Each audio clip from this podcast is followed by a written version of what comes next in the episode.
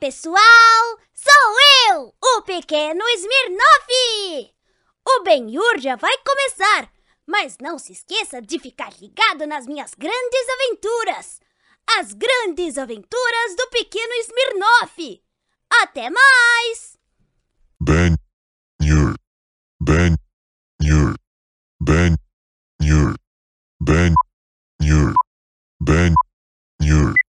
Bem, Tá atiçado menininho aí hoje, eu hein? não tô tá atiçado. Nossa, cara. Ô, ô, ô, ô. Tem um, Tá bem tem um volume bem aí. Aí, valeu. E aí, tudo bem? E aí, tudo bem? E Yu. E aí? galera? Esse Tudo- é o último Ben-Hur, hein, da o temporada. último Ben-Hur da temporada, galera. Curtiram essa temporada? E que temporada que foi, hein, galera? A gente riu, a gente chorou, a gente se emocionou, a gente se divertiu, a gente aprendeu, a gente tomou um pouco mais de uhum, consciência. E ayahuasca. É. Todas essas coisas, né, galera? Mas Ó. todas as coisas são boas, elas chegam a um fim mediano, né? E depois retornam depois de um tempo. Se é a sua primeira vez, eu sou Yuri Moraes. Esse aqui é meu amigão Bento Ribeiro. Esse é o Ben-Hur Podcast. Podcast mais...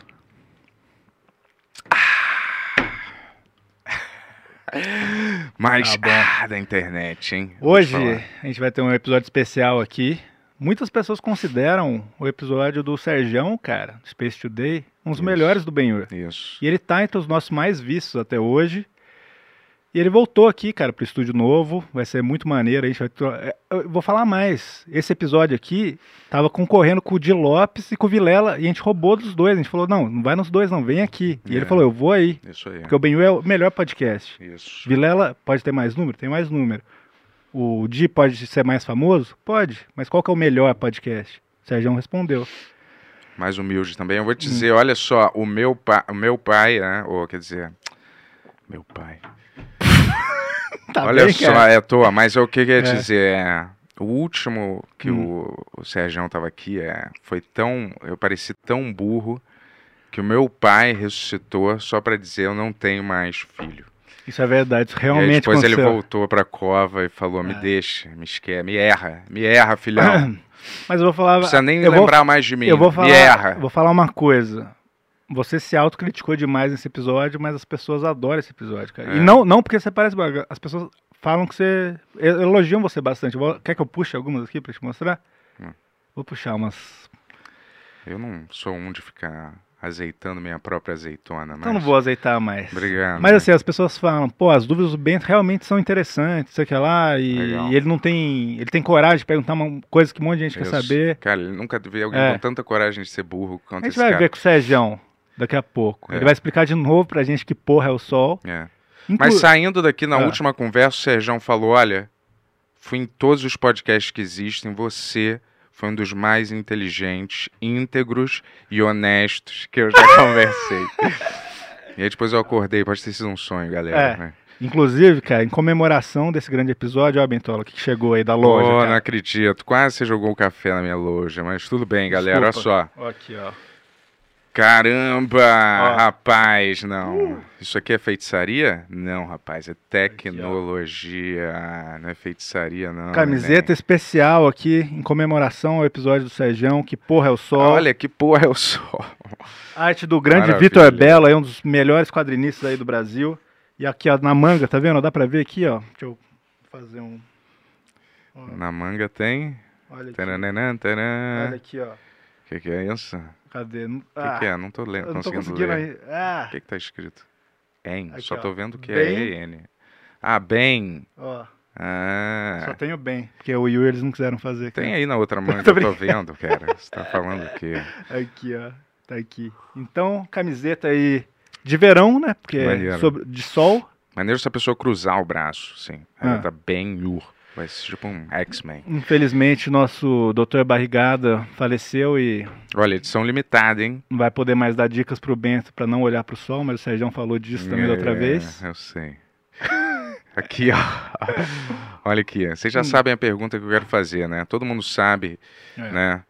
Que a Amazônia, né? Tá mal baixo astral, né, galera? Um pouquinho antes disso, só. Só- Leonardo só, só, DiCaprio só tá concluir falando, o todo pensamento? mundo, eu vou te falar, nosso presidente está trabalhando para sanar isso, mas STF, deixa o homem trabalhar. Eu vou te dizer, enquanto dá tempo. Ó, o Tony vai colocar o link da camiseta, depois você entra no seu presidente. Vai, valeu. Você faz tipo de brincadeira, mas todo mundo sabe que é de verdade. Não é mesmo. Mas não é mesmo. Mas, dito isso, ó, temos aí é, nossa camiseta comemorativa. Aproveitem aí, que acho que ela vai ficar um mês aí Opa, vendendo. Então, um mês, galera. comprem, aproveitem. Olha, E, o cronômetro começa já. Um mês. e Foi mal, tá bonito, hein, meu amigo, hein? Tô Ah, gostando obrigado, dele. Tá cara. bonitão, tá com Obrigado. a pele melhor. é, Não sei o que ele tá fazendo, hein? A gente Tô- sabe quem fica com a pele melhor, né? Turu, tu, tu, turu. Tô brincando, tá lindão mesmo. Olha só, cabelo, tá jovem. Tá jovem, tá bonito. obrigado. Gosto desse cara. Ó. Tá sempre na moda, tá sempre na moda. Eu, porra, eu amo esse cara aqui. Eu vou te dizer, quando ninguém queria me dar uma chance no show business, esse cara, ele veio. Vai ser todo dia Toque, isso agora. Bateu na minha porta, ele falou: Esse, Bento, você tá escondido num porão aí, no escuro, chorando, mas eu vejo potencial em você, tá? Tá bem no fundo do escuro. O que é que vou- você falou? Ainda dá, ainda dá pra tirar um dinheiro? Isso, antes- ainda dá pra- ainda- Até você morrer, né? Isso, ainda dá pra sa- sugar essa sua tetinha aí, mais uns notinhas de dólar pra, pra mim. E aí eu falei, "Cê tem certeza, amigão? Ele falou, eu quero você. E aí a gente se beijou, mas isso é uma história pra outro Ah, dia. Foi muito, foi muito delicioso, cara. Queria falar duas coisas antes da gente chamar o Sergião de Show. vez.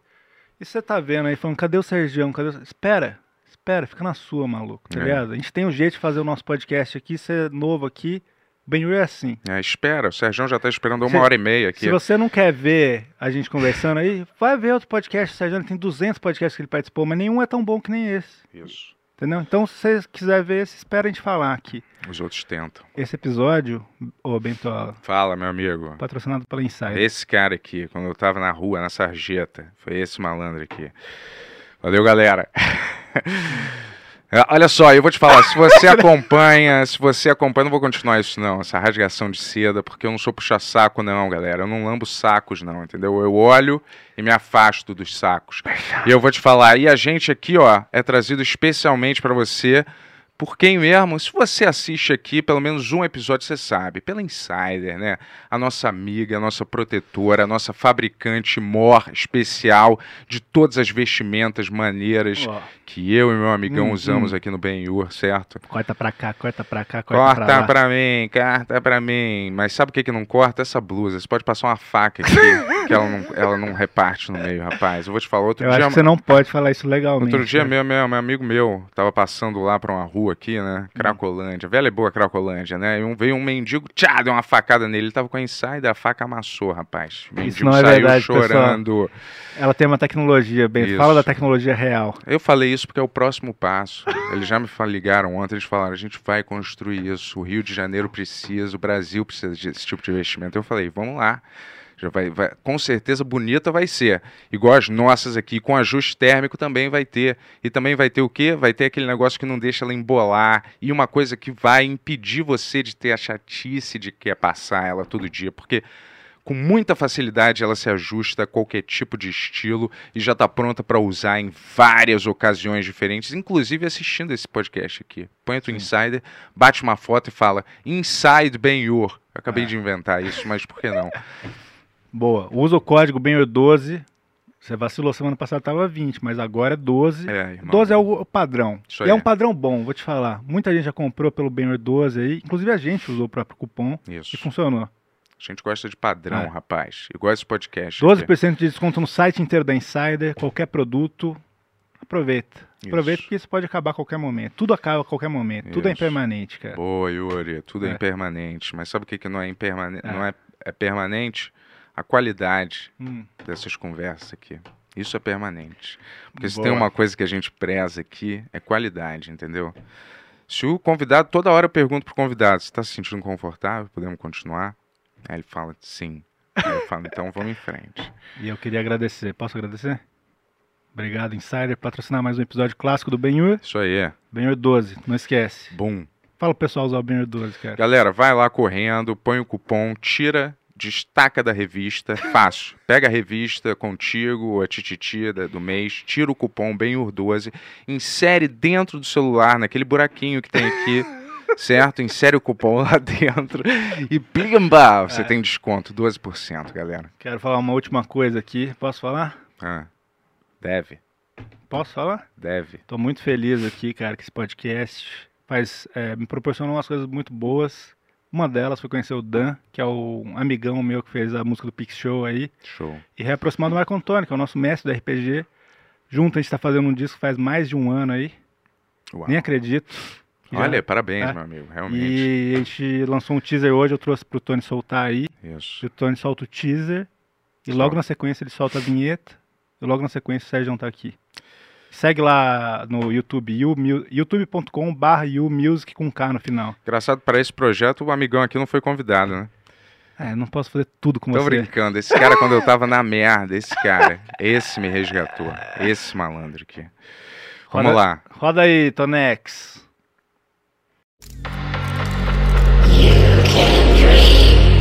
Just one night,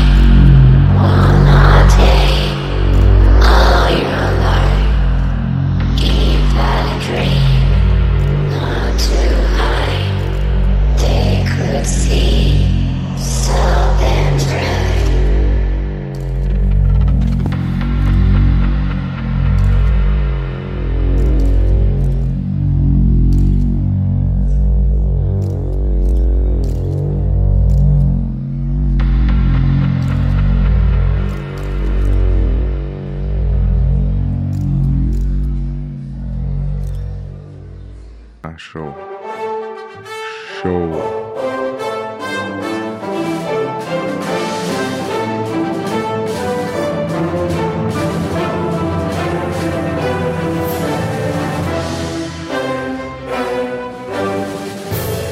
Ao vivo de São Paulo para todo mundo, Benhur! Sérgio, seja bem-vindo ao Benhur novamente, cara. Valeu, Sérgio. Tudo bem? Tudo bem, muito obrigado aí pelo convite novo, É. galera. Pô, Muito obrigado você por ter vindo de novo. Foi demais É, aquela foi, conversa foi que a gente demais. teve. Esse aqui é o apresentão. Ó, apresentão. Apresentão. Então, Opa, valeu, Da Insider, Insider. aí, Valeu. ó, show de bola, parceirona nossa também. Galera, Legal. você aí de casa, olha como eu tô parecendo um anão do lado do Yuri. Olha, É olha o meu tamanho, cara. Eu vou te falar, isso é psicologia. Sabe porque ele Essa- botou a cadeira dele mais alta pra eu me sentir. Essas câmeras, elas refletem melhor a realidade. É, ela é. Infelizmente. Ô, Tony, você não consegue baixar mais pra ele se sentir um pouco melhor? Não, relaxa, relaxa. Vamos seguir. Vamos Da última seguir vez tava, tava melhor, eu acho. Mas, Sérgio, muitas pessoas não viram o nosso Não, outro episódio. beleza. Se você quiser esclarecer pra todo mundo que não viu que porra é o sol.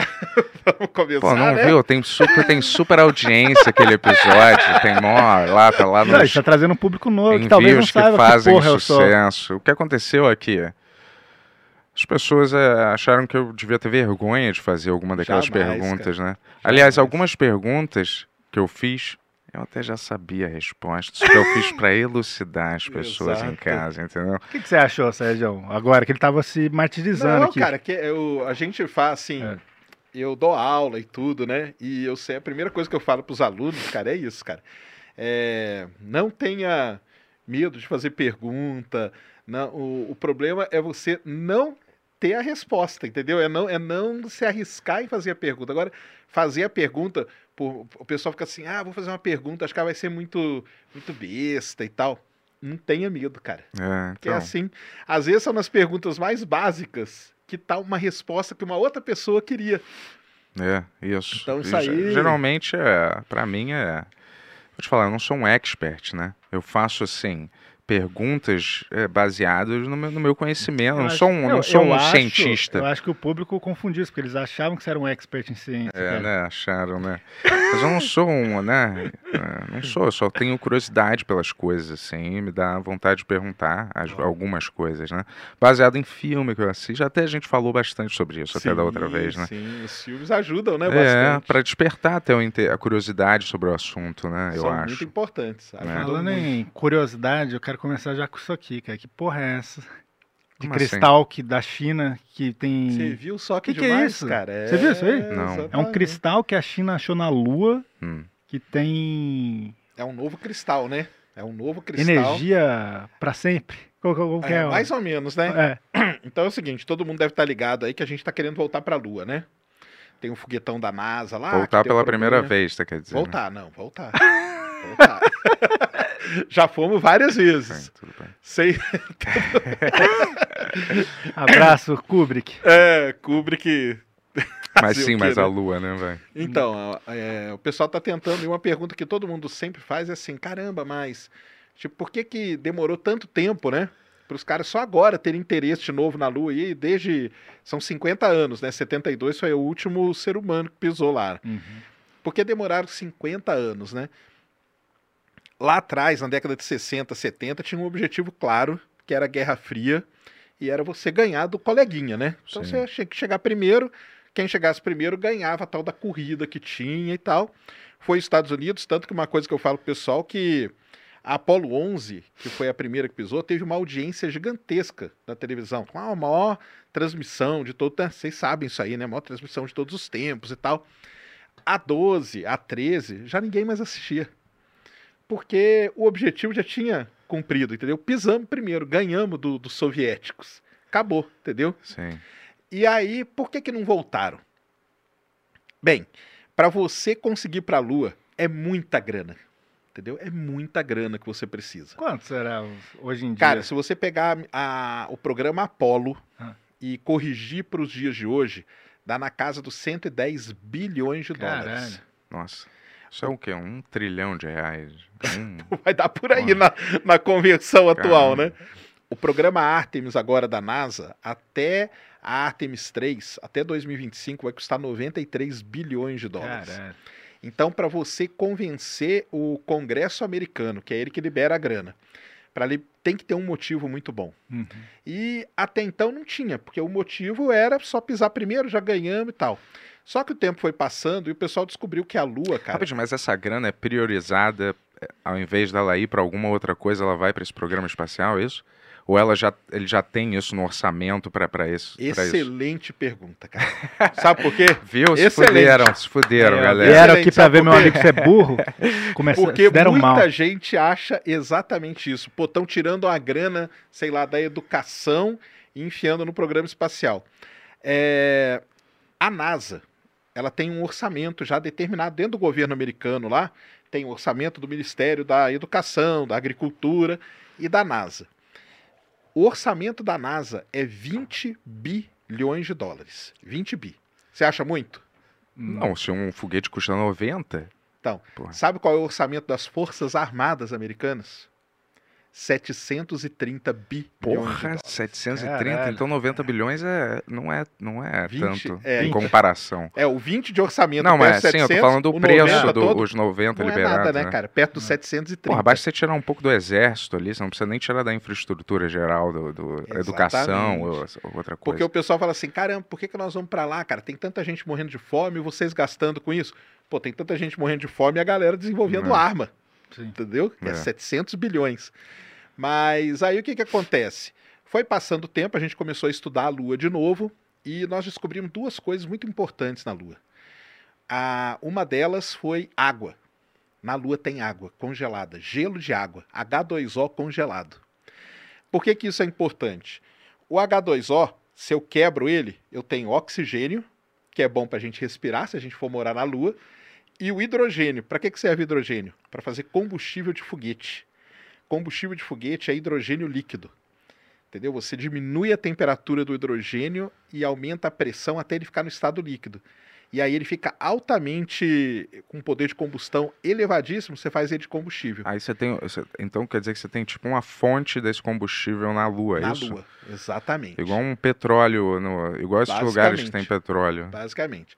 Só que não é só isso. Descobriram na Lua um outro elemento, que é aí que entra no negócio da China. Dei essa volta para chegar nisso aí. Descobriram que a Lua ela é rica num elemento chamado hélio 3. Aí que, que tá esse tal de hélio 3, né, cara? Bem, é, o mundo vive uma crise energética, né? Então a gente tem um problema energético no mundo. É, ou, ou energia é, fóssil e tal, mas tem um problema de energia. Um jeito da gente resolver esse problema é indo para a fusão nuclear, que a gente chama, não a fissão que tem hoje. Hoje as usinas que a gente tem são de fissão. O que Uhum. quer dizer fissão? Ela quebra o átomo e na hora que quebra o átomo produz energia. Isso é fissão, você quebrou o átomo. A gente quer fazer uma energia de fusão nuclear. O que que é a fusão nuclear? É bom que entra até com a pergunta de vocês: que porra é o Sol? Ah, é o que acontece dentro do Sol. Dentro do Sol, você está fundindo dois, dois, dois núcleos de hidrogênio, eles um funde com o outro, gera um núcleo de hélio, e o restante é gerado, é, vira energia que aquece a gente, ilumina a gente e tudo. Então, ah, tá tendo várias dessas explosões no Sol que você falou, né? Toda hora, né? Tem? Isso, tem também. Agora, porque. Depois eu explico isso aí, que agora a gente está chegando no máximo do Mas calma aí, solar. aí isso, isso aí que você falou, é, aí libera essa substância, esse hélio Tá. 3. O hélio 3, vou explicar por que, que ele é importante. A gente quer reproduzir o que acontece no Sol, porque a fusão nuclear ela é super limpa. Qual que é o problema da fissão? A fissão ela gera resíduo radioativo. A gente tem que lidar com isso. A fusão não. A fusão é uma energia limpa. Ah, caralho. Mas não é. Só que qual é o problema? Ah. É você manter para fundir dois átomos. Você tem que ter um negócio com muita velocidade, com muita energia, gera muito calor Uhum. e isso é difícil de você manter estável aqui na Terra. Todo mundo vai lembrar, eu dou esse exemplo sempre pro pessoal, o Homem-Aranha, Dr. Octopus. Caralho, eu ia falar isso agora, que ele tenta criar Dr. aquela Octopus, bola. uma ele faz fusão. Fala que- aí, fala aí. Não, eu ia falar, ele faz uma bola dessa, só que acaba virando tipo uma espécie de buraco negro e sugando Explode. tudo, explode, né? Porque fica instável. E qual que é o problema da instabilidade? Tanto que ele cria os braços justamente para tentar Pra controlar estabilizar. aquilo, estabilizar sem ele encostar, né? Porque é Exatamente. muito perigoso. E aí qual que é o problema? Os elementos que a gente usa aqui na Terra para fazer a fusão é hidrogênio, é trítio, são vários elementos. Só que o pessoal descobriu que o hélio 3 ele fica mais estável e ele gera energia de uma maneira muito mais eficiente que os outros. Então, a Lua tem muito hélio 3 e na Terra não tem. Por que, que na Terra não tem? Porque para ter hélio 3 você precisa de radiação ultravioleta que vem do Sol misturando com o solo da Lua. Na Terra, a atmosfera barra radiação ultravioleta, por isso que nós estamos aqui. Na Lua não tem atmosfera. Então a Lua tem muito desse elemento, Uhum. hélio 3. E você traz um pouquinho desse elemento, você abastece o seu reator de fusão nuclear e com isso você gera muita energia, cara. Muita energia. Não dá pra você pegar um pouco e recriar ele aqui em vez de ter que ir pra lá? Não dá para recriar em laboratório. O pessoal tenta, tá tentando, não consegue. Não consegue. Uhum. Tem que ir na Lua.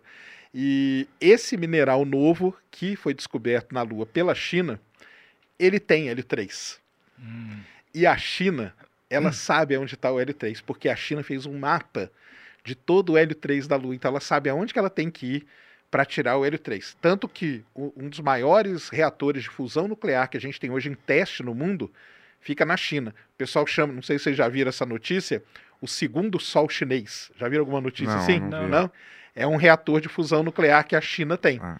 E tem vários no mundo, tá? Tem um na Alemanha, tem um na China, tem um na Coreia do Sul, tem nos Estados Unidos e tem um programa internacional chamado ITER, que são vários países unidos para gerar energia por fusão nuclear, porque o futuro é por aí. É isso que vai salvar a gente. Mas essa- assim. essas usinas, elas têm, têm, elas também perigam, tem algum perigo delas explodirem? Ou, ou- Não, elas são totalmente elas são, seguras. elas são bem mais seguras do que a de fissão, porque o, o jeito que é. Porque é, to- é totalmente diferente, tá? São eletroímãs e tal, usa muita fí- física nuclear ali, raiz mesmo, para poder gerar a energia por, por fusão nuclear, que é muito diferente das de fissão. A de fissão você fica com o núcleo radioativo exposto. Qual que é o problema da, da usina? É esse. Na usina de fusão você não fica com o núcleo exposto, porque não existe núcleo. Você está fundindo átomos toda hora ali. Se der algum problema, você desliga os eletroímãs, que é o que faz eles acelerarem, acabou o problema. Não tem risco nenhum de dar um problema aqui? Cara, assim, risco sempre tem, Aham. mas tem um protocolo de segurança gigantesco para. Mas- Ela, ela é dita mais segura, mais limpa e mais eficiente. Mas se, se acontece algo de errado, não fica tipo Chernobyl ou fica? Não, não fica. Não É? fica. Porque as usinas de fissão, você tem o núcleo radioativo ali, Aham. que está sendo quebrado, e quando acontece algum problema, aquele núcleo fica exposto. Quando aquele núcleo fica, o que aconteceu em Chernobyl, né? O Ah. núcleo ficou exposto, ficou emitindo radiação. Aí acabou, cara. É radiação na veia, né? E foi embora, pegou nuvem, e aí com a nuvem foi parar na Europa, foi parar no outro lado. Isso é o grande problema Esse- da- das ah. usinas de fissão. Esse, o hélio, esse, esse negócio, ele precisa passar por algum trata, um processamento, alguma coisa para ele, pra ele ter aplica, alguma aplicação É, útil? Nós vamos ter que dar uma, uma processar, porque o hélio, o hélio 3, como eu falei, ele está nesse cristal. Então ele está preso dentro da rocha ou dentro do cristal. Os cap... A China, ela trouxe umas amostrinhas. Por quê? Ela já vai ver como Engenharia processar isso aí para tirar o hélio Ah, 3 sim. dali de dentro. E aí você tem o hélio 3, você armazena ele num lugar. E aí você usa ele para alimentar a sua usina de fusão. E aí acabou, o ciclo tá feito, cara. E não pode ser usado também para outras, outras coisas também? Cara, Celular, assim- bateria de celular, não pode? Por, por enquanto é, é para isso Mas só. isso pode eventualmente se transformar numa, numa bateria Cara- que supra um celular, tipo, por meses, vai, sem você precisar carregar. É, né? Então, assim, é mais, é mais difícil que você ia ter que andar com uma usininha, né? De uma, um reatorzinho, Mas né? eventualmente eles não podem condensar Podem. a coisa num, num negócio que. Isso aí que você está falando é muito legal. E isso aí, exatamente isso que você está falando, a gente chama de spin-off. Que é assim, o cara vai atrás do hélio 3 para fusão nuclear. Mas o que, que pode gerar para o nosso dia a dia? Então, dali sim, os caras podem tirar alguma coisa. Porque a Lua não tem só hélio 3. A Lua tem tório, tem urânio, tem potássio, tem muitos elementos que são muito importantes para a geração de energia. E a gente pode, de algum jeito aí, na hora que estiver desenvolvendo tudo para isso, sair alguma coisa aqui para o lado para ajudar o nosso dia a dia. Mas isso daqui é mil anos. Não, não. Mil anos nada, cara. Os reatores hoje já estão funcionando, alguns em teste. Semana passada, a Coreia do Sul conseguiu atingir 100 milhões de graus e manter isso por 20 segundos dentro de um reator. Isso aí, cara, é um passo muito importante. E, e o, o, o tokamak chinês lá, ele já bateu mais de 100 milhões de graus. E os caras estão desenvolvendo. E existem previsões que falam entre 30 e 50 anos para a gente ter alguma coisa funcionando legal com fusão nuclear. Essa notícia, assim, qual... porque você lendo ela parece que vai mudar tudo, assim. Vai é, mudar é tudo. isso mesmo? Vai mudar tudo. Essa aí é para mudar tudo mesmo. Cara, Isso aí demais. muda. Isso aí muda todo o nosso paradigma energético, né, cara? Muda. Tanto, vou, vou dar uma dica aqui, que naquela época não tinha, mas hoje vou dar uma dica. Existe uma série na Apple TV chamada For All Mankind. Uhum. É uma das melhor série que já É foi mesmo, eu comecei cara. a assistir. Você é, começou? o- a- a- a- quem vence a corrida espacial, na É, verdade, é a. Rússia, né? E aí os Exatamente, americanos perdem cara. a corrida Ah, espacial. de ficção. É É. legal demais, é ficção, Aham. só que o nome das pessoas são todos reais e tudo. Aham. Ele conta uma história meio inversa. Vou dar um pequeno spoiler da terceira, já tá na terceira Tá, temporada. Na terceira temporada, o Hélio 3 já é normal aqui na Terra. E aí ele cria um grande problema, que é o pessoal que trabalha com petróleo, fica tudo desempregado, porque não precisa Caramba. É, mais. claro, né? Então, assim, lógico que uma coisa vai gerar a outra. Mas na questão energética, sim, cara, é um negócio para mudar tudo mesmo, entendeu? Pô. Tanto que isso aí saiu em vários. Saiu, cara, saiu em vários canais e tudo. E é um negócio assim. é, só três países até hoje descobriram um mineral novo na, na Lua: Estados Unidos, Rússia, barra União Soviética e China. Porra, que maravilha, porque, porra, petróleo é uma parada horrível, né, cara? Não devia mais ter, né, cara? Vamos falar sério. Ah, se, se acabasse o enquanto, pet- se acabasse a energia Fóssil. fóssil, Fóssil. é, ia ter um impacto real na nossa, Gigantesco. na nossa, Claro. na, na Terra, assim? Ué, tudo que tá aqui na nossa volta, cara, basicamente é feito de petróleo. cara. Mas e as vacas lá? Esse negócio também não são grande parte do problema, não? Os gases das, das, das Ah, vacas. e não entendi. sei Você, você perguntou no impacto o ambiental, quê. É né? impacto ambiental, é. Impacto ambiental, Vai com ter certeza. algum tipo um super reflexo no impacto ambiental? Se parar o. o- Se- então, vai ter um reflexo, vai demorar um tempo, né, até esse reflexo aparecer. Mas provavelmente vai ter, cara. Gigantesco. Mas provavelmente. Se- Ah, não. Assim, pelas contas que o pessoal faz, vai ter. Porque se você tirar, se você tirar a parte do combustível, pelo menos dos automóveis e tal, e virar tudo carro elétrico, eu sei que é um negócio mais complicado e não sei o quê, mas se vira, isso aí tem um impacto gigantesco.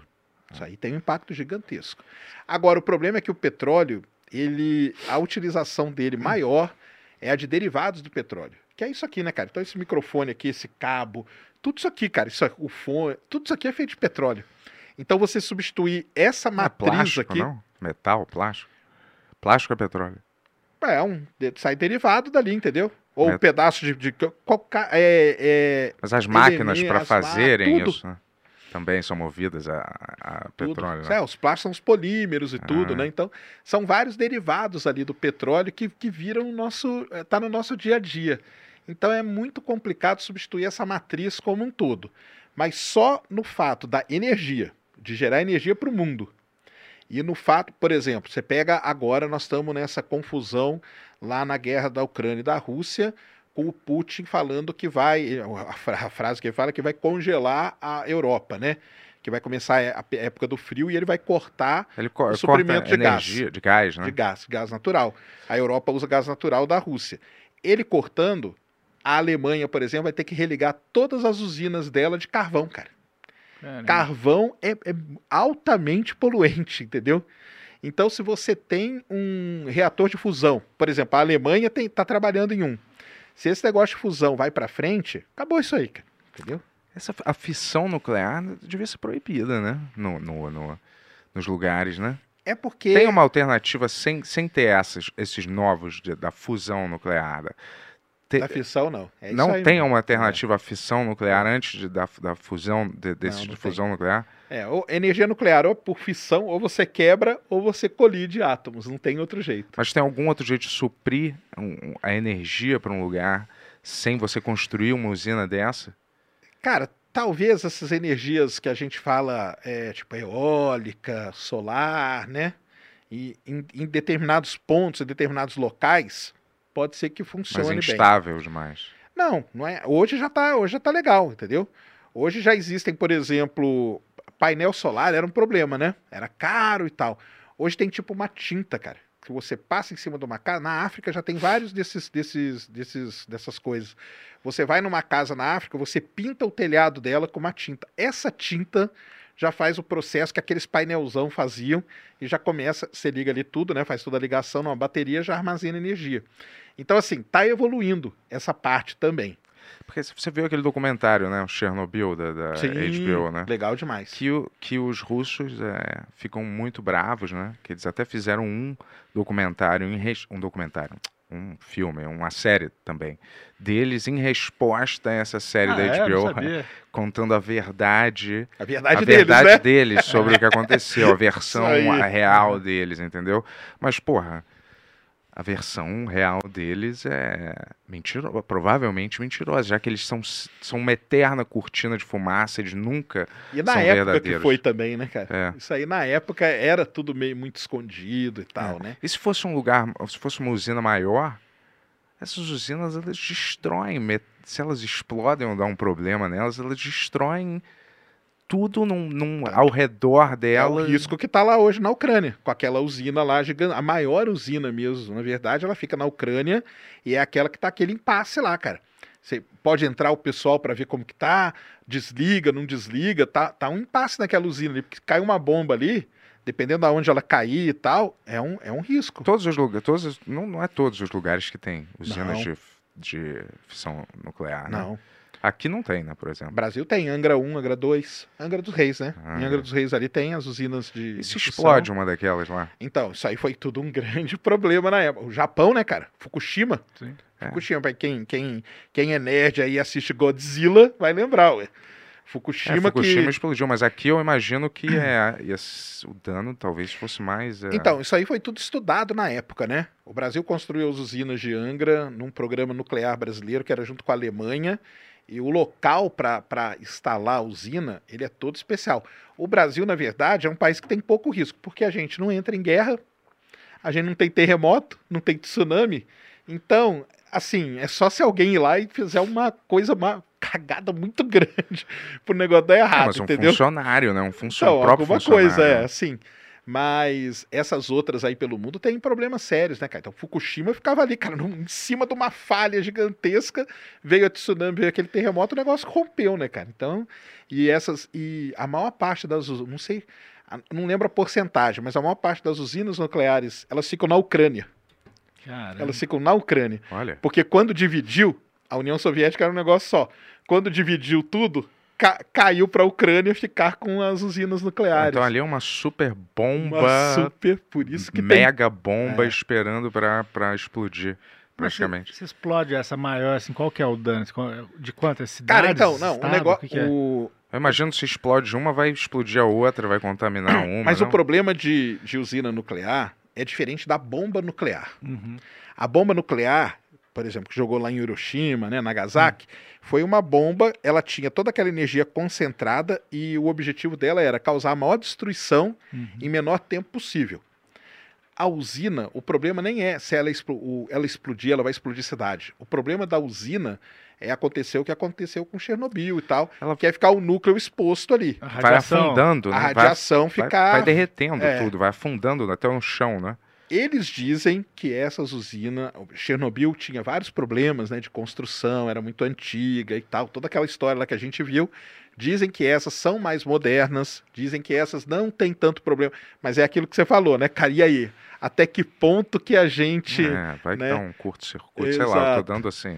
O problema da usina não é ela explodir, explodir a cidade, mas é o núcleo radioativo ficar ali exposto e começar a sair radiação, cara. E aí Uhum. a radiação entra numa nuvem, aí vai embora. Aí quando chover lá na, sei lá, na Inglaterra, chove Caralho. coisa radiativa. Isso que é o problema. Eu não me lembro como é que eles param mesmo. Eles não- você não pode jogar água, né?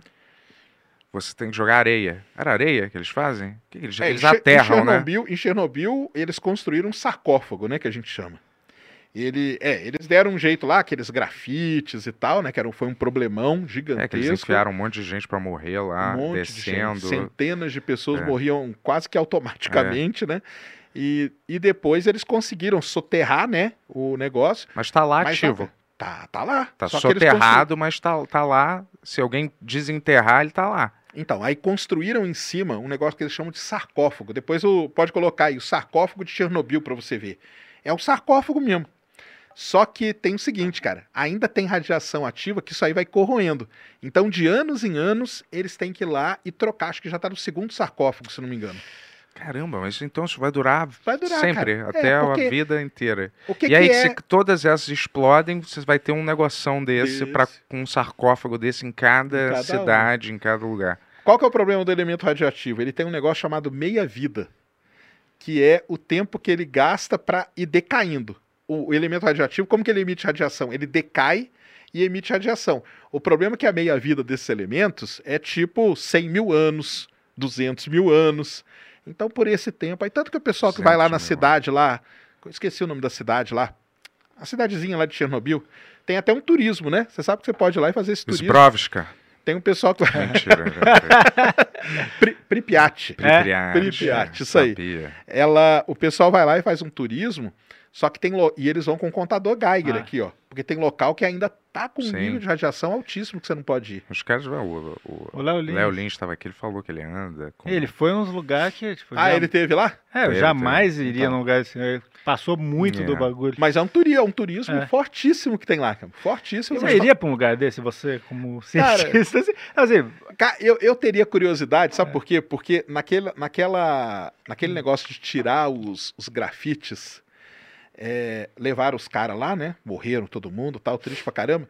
E aí eles viram que a única solução era trazer um rover Ah. da União Soviética que ia pra Lua, caramba. porque ele aguentaria a radiação. Olha.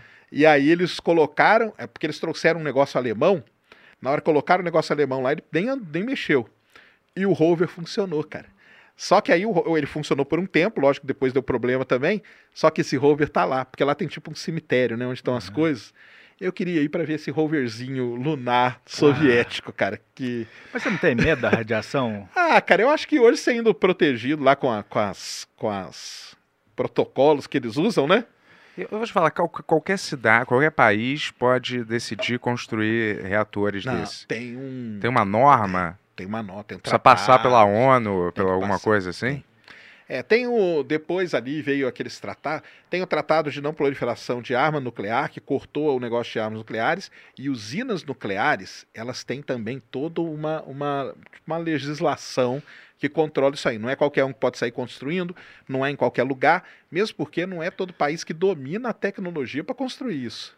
Sim. E qual- quantos países, aliás, têm tem armas Cara, nucleares agora? Armas. É. Armas nucleares é Estados Unidos, Rússia, é, Alemanha, Israel. Olha lá o sarcófago, ó. É isso aí. ó. Ah, Olha. Isso aí é o sarcófago de Chernobyl. ó. Caramba, isso parece quando, quando ah, cai alguma coisa do espaço, eles estão montando uma base Exatamente. temporária em cima para proteger aquele artefato, aquele negócio que caiu do espaço, é uma coisa, uma nave ou sei lá o que. Eles É uma nave. constroem um Já negócio tá em no volta. segundo, viu? Aí, É. ó, o novo sarcófago, ó, é maior, ó, tá vendo? Então já tá no segundo sarcófago pra tentar melhorar lá. Caramba, mas é. O que eu tava falando mesmo? Agora Arma nuclear, cara. É, quant- quantos Então, países têm essas que são, coisas? arma nuclear acho que são sete países, se não me engano, né? Que é Israel, Coreia, é, Alemanha, Estados Unidos, Rússia. Pô, esqueci os outros. Acho que são seis ou sete países. Só que arma nuclear aí é um outro problema.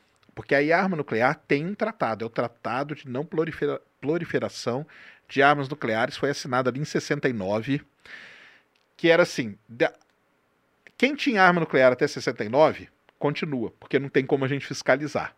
Depois, aí não podia mais. Então é um, é um problema. Então são poucos os países que têm. Tanto que isso é também uma questão aí nessa guerra, né? De ninguém, tipo, mexer com a Rússia, né? Os caras têm milhares de armas e do outro lado tem os Estados Unidos com outros milhares. Os caras ali Mas podem. Ninguém quer disparar essas armas. Ninguém Acho quer. que ninguém. Existe ainda mas o perigo da guerra nuclear. Ainda É, não, a galera, acabou tem uma já. galera que fala que o Putin tá meio pra morrer e tá tacando foda-se. Cara, existe ó, essa teoria. Nessa guerra da Ucrânia aqui, É. eu, eu, eu, eu acompanhei bastante por conta da parte espacial, porque a Rússia ela é um importante player aí no espaço, né, com a Roscosmos, tem astronauta na estação espacial, aliás, é um monte de confusão com isso, e eu comecei a ver uns, canais meio russo no, no YouTube. Canal Mas tu fala vivo. russo? Tu não, fala não russo? falo nada. Ah. Num desses canais, cara, teve um dia lá que mostrou um, um gráfico com os mísseis que eles têm, os, os balísticos intercontinentais, em quanto tempo os mísseis da Rússia chegariam na, em Paris, em Londres, em Berlim, por exemplo. Entendeu? Então mostrou isso aí Mas agora. Quanto tempo? na tele- Quanto tempo? Não, cara, são segundos, né? Que são- Segundos? é, minuto, é. Não, é dois, três, quatro minutos, dependendo da Quatro minutos, um míssil chega da. Rússia até a, a Paris. Decolou e vai embora, é. Caramba, eu achei que no mínimo era uns, uma meia hora, sei lá, pra É, chegar. depen- num destino depende do longe. míssil. e tal. Eles mostraram lá vários tipos de mísseis que eles tinham e tal. Então, fica naquela, né? Será que vai- querem usar? Não querem? Mas e aí? Quem que. Então fica nessa meio, né? Fica esse acúmulo de um monte de arma nuclear só pra mostrar uma. Um poder, né? sei lá, um poder, É um poder. Mas, mas isso não é mais a medição de poder das nações, né? Porque ninguém quer uma guerra nuclear e fica mais. A medição de poder vem da, da força econômica do lugar, não é? E não das, que se você tem mais arma Sim. nuclear na sua posse, Mas isso já é impõe mais. um respeito, né, cara? É, Impõe um respeito, né? Porra, mas se você. É tipo assim. não- Você não vai usar essa arma? Que tipo É, de tipo, respeito assim, é a- esse? a Se a- você usar, a Coreia, você destrói a um Coreia lugar do inteiro. Norte, os- o pessoal pensa algumas vezes antes de brigar com os É. caras por causa disso. Tipo assim, eles ficam inventando um monte de coisa dele. Não Você que... não vai cutucar É. os caras, né? É. Entendeu? Fica uma questão, impõe um respeito nesse sentido, cara. Por exemplo, se a Rússia. se, se a Coreia do Norte disparar, ela sabe que ela assinou a morte dela. Porque vão disparar nela uma Então, bomba atômica. Acaba, acabou. Mas eles também Exatamente. sabem que ninguém vai encher o saco deles tão diretamente. Ou vai. Não, acho que Ou não. sacrifica, sei lá, Paris pra tirar a Coreia do Norte do mapa. Eu alguma acho coisa que isso desse não vai tipo. Acho que acontecer, vai ser não, bem cara. difícil. viu? Sei lá, cara. Mas, tipo assim, porra. É, o Pode plano... sacrificar outro. Paris, eu acho. Não é. Não, Paris falei- não, mas você entendeu? Tipo assim, na mente desses caras de guerra, eles são sempre assim, é tipo dano colateral ou alguma coisa assim, entendeu? Eles fazem uma parada, uma destruição em escala menor, para eles justificarem uma destruição em escala maior que justifica a prevenção da paz mundial, entendeu? Eu não duvido nada que isso possa acontecer. Mas a, a Rússia tem, tendo o arsenal que ela tem, por exemplo, nessa, nessa guerra que está tendo lá entre Ucrânia e Rússia, se- vamos supor que a Rússia não tem arma nuclear, nem a Ucrânia tem. Cara, os Estados Unidos já tinha entrado de sola ali, entendeu? E outros países também. Por que que os países, eles... Cara, ah, vamos tentar conversar primeiro. Vamos cortar o McDonald's. É, vamos tentar, vamos por sanções, entendeu? Vamos. Por que, que eles não entram de sola? Porque tem, esse, tem um receio, entendeu? Tem um receio ali. Quase, mas é muito cíclico, porque esse negócio de guerra nuclear tá voltando agora, a ameaça da guerra É. nuclear, sendo que era uma parada que morreu com o Nixon, né, mais ou menos, né? A É. ameaça que tinha aquele relógio, né? Eu- Two minutes, né? É, enquanto te- perto a gente está da, da, da- de uma guerra nuclear, né? É, Mas agora aí voltou de novo, são coisas que É, voltam de voltou, novo. mas eu sinto que a gente tá meio que fingindo que não tem nada, né? Tipo assim, fica, ah, Acho que as pessoas só não se importam. não vai, mais não vai, tanto. não vai acontecer nada, né? Assim, Não é um negócio Então, que tá o tempo inteiro. A gente, a gente fica com essa aí, É. não, cara. Os caras não vão ser loucos a esse nível, É. né? De, mas fica. Eu, eu, eu, eu, particularmente, eu fico com um receiozinho, cara. É. Entendeu? Seu nível de alerta tá ligado Meu em, de 0 meu a, nível tá a no- 10. Tá, Tá tá no no- seis por aí. Seis? Caralho. Porra, então estamos mortos Se já. acontece dos Estados Unidos e a Rússia já era. Começou só... O que, que acontece com o Brasil, assim? Aí temos que ver pra que lado que nós vamos. Mas, mas tem um, um risco dos caras mandarem pra cá, será? Não. Tipo assim, e, e alguma. Não, eles também não vão sair destruindo o mundo todo, É. né, cara? Jogando coisa. Eles vão. Não, mas, mas sobraria alguma coisa pra cá, de algum lugar que eles destruam? assim? Não, porque a, a bomba nuclear, é Aham. isso que eu falei. A bomba nuclear é assim: foi lá, por exemplo, atacou Hiroshima, destruiu a cidade ali, acabou, né? Agora, quando a, a bomba nuclear, ela não fica ali exposta, saindo a radiação e Ela tal. tem um tempo, né? É, é porque o lance dela é ser instantânea, tipo, morte instantânea, o máximo de gente que você puder matar. Obrigado. E- Mas a radiação não fica? Fica um tempo, né? Fica um tempinho, mas é Aham. muito pouco, entendeu? Ah, Porque entendi. você destrói o núcleo todo, você explode Uhum. ele pra destruir tudo. Esse que é o lance. É diferente do da, da usina. Sim. Entendeu? Tem uma diferença grande. A usina você quer que ela gere energia por um longo período de tempo. A bomba você quer que ela destrua aquilo lá o mais rápido possível. Então tem essa diferença. É, para nós aqui, cara, não daria tanto assim. Acho que pro, a não ser que mandassem pra cá, né? Ia ser a Terceira Guerra Mundial. Se a gente ficasse envolvido, já ia ser É, nível Terceira fala. Guerra Mundial, né? É um nível. Já ia, é, Começar a dividir as. É, e aí é o caos, né? ia cara? ser Rússia, Cuba contra o mundo, né? China. China, as É. nações Coreia. comunistas, né? São as nações comunistas, não são? Tá, são, né? E o Bolsonaro tá do lado da Rússia também. Tem que É, ver. Esse cara mó vira casaca, né? Vou te falar, cara. O cara, "Ah, comunismo, comunismo, ele tava lá apertando a mão É. do cara. O que que tá É que vendo? A não ser que seja isso tudo, mantenha né? seus inimigos próximos, pró- mais próximos. Isso Eu aí. só tô fazendo advogado do diabo, mas não sei, né? Também se essa é a realidade, né? Não, mas, Mas- isso aí não vai acontecer, não. Mas essa terceira guerra mundial? Acho que é difícil. cara. Porra, você acha que não? O Putin tá já quase pra começar a É. ma- mandar uma bombinha pra algum lugar aí. Todo dia eu vejo que ele tá, olha, isso é um grande erro. Que as nações. Todo dia eu ligo o jornal, tem uma Todo dia declaração ele fala dessa. isso, né? é. Vocês estão cometendo um grande erro com essas sanções. Estão cometendo um. A Rússia vai ser obrigada a tomar alguma atitude. Porra, todo, Então, todo mas dia. aí fica naquela da.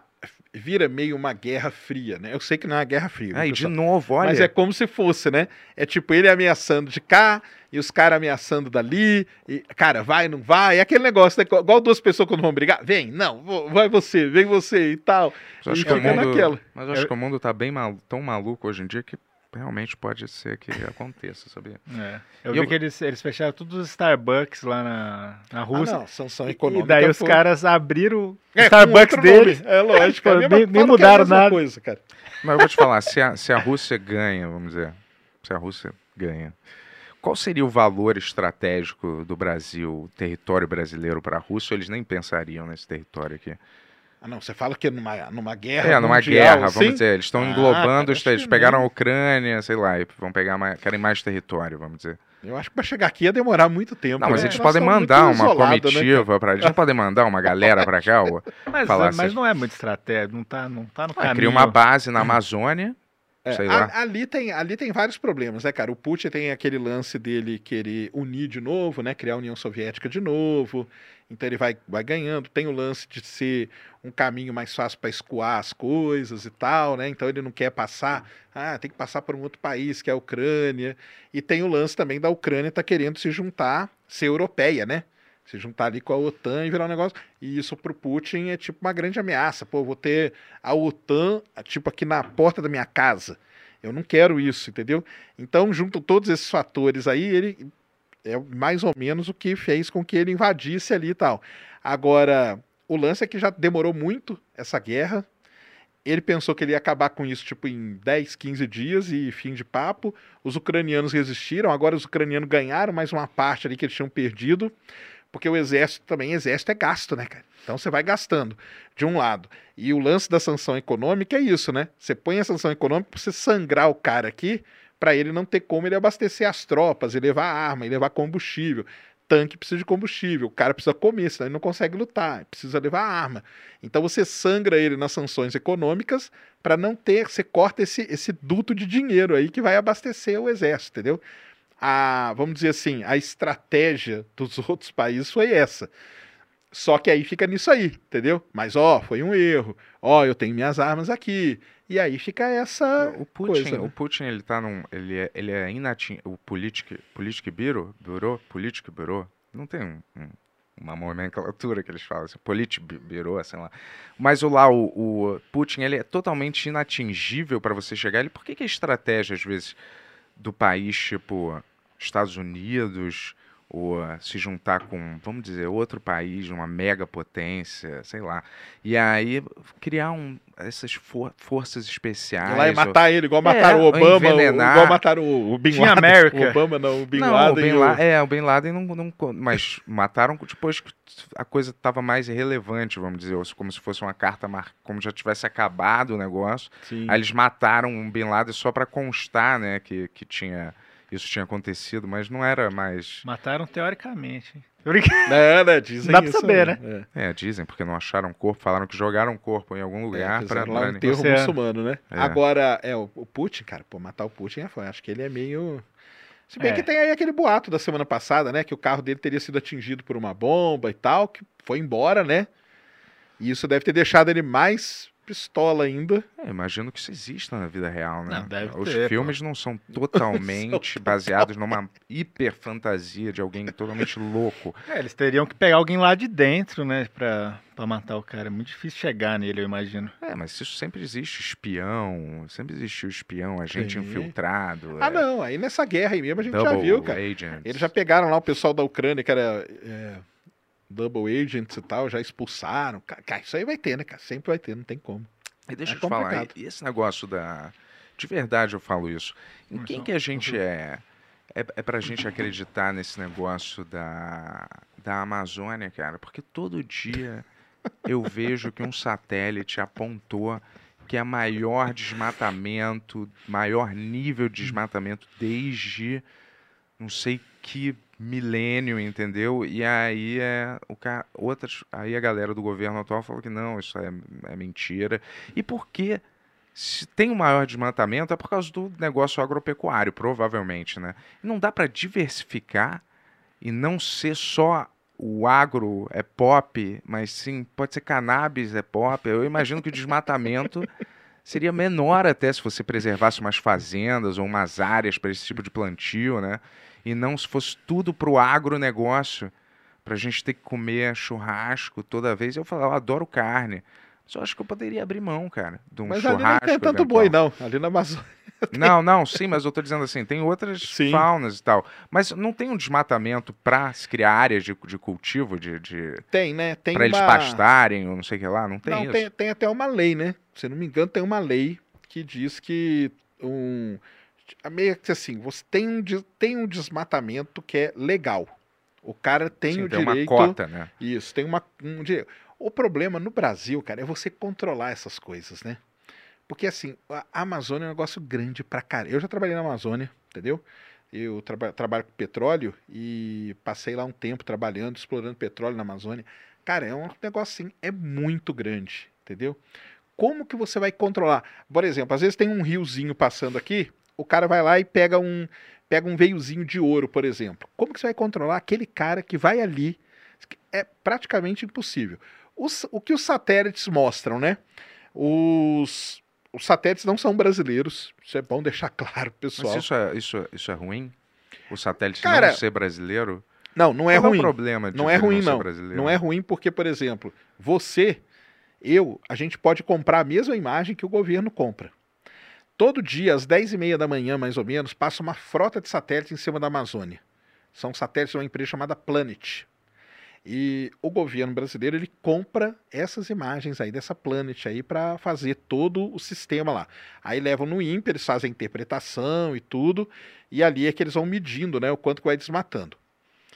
O quanto tá, tá sendo assim. Eu nunca peguei uma imagem dessa pra, Hum. pra analisar, nem nada. Não Até essas conheço. que, que aparecem no jornal que eles mostram? Então, cara, mas aí o problema é o seguinte, cara. Qual imagem que eles estão mostrando? Qual a interpretação que está colocada em cima? Porque ima- uma imagem de satélite é um negócio muito complicado. Por exemplo, se o satélite passou, um satélite que fotografa, e tem uma nuvem, ele não vai conseguir ver. Aí como que o pessoal faz? Aí você tem umas técnicas que você faz uma estimativa do que, que pode estar acontecendo ali. A melhor coisa para não ter problema de nuvem é radar, mas radar não tem, entendeu? Passando ali em cima. O que o pessoal tem são essas imagens, imagem mesmo. Então, imagem vão ter nuvens e tudo mais. não tem uma espécie de radar? Não, Também? esses, esses que a gente compra imagem tem radar, mas esses que a gente compra a imagem são satélite, imagem mesmo, é foto. Certo. Ele vem tirando foto, foto com 30 centímetros de resolução, é excelente, entendeu? Só que acontece Não barra um problemas iPhone ali. 14, eu acho, hein? É, Com a nova câmera. exatamente. Tá muito, tem 48 megapixels. aí, Tô ó. brincando, vai, mas vai, fala. Propaganda Mas- da Apple não é. paga de novo. O lance é saber, cara. É, eu, não- eu, não eu não posso falar porque eu não tô lá dentro, né? Mas o que o pessoal do INPE fala, por exemplo, é que tem esse maior desmatamento mesmo. A conta que eles fazem e os mapas que eles mostram é esse crescimento. E aí é fácil de você fazer porque você compara com o ano anterior e você vê o quanto que cresceu a área desmatada. Agora, aonde que é?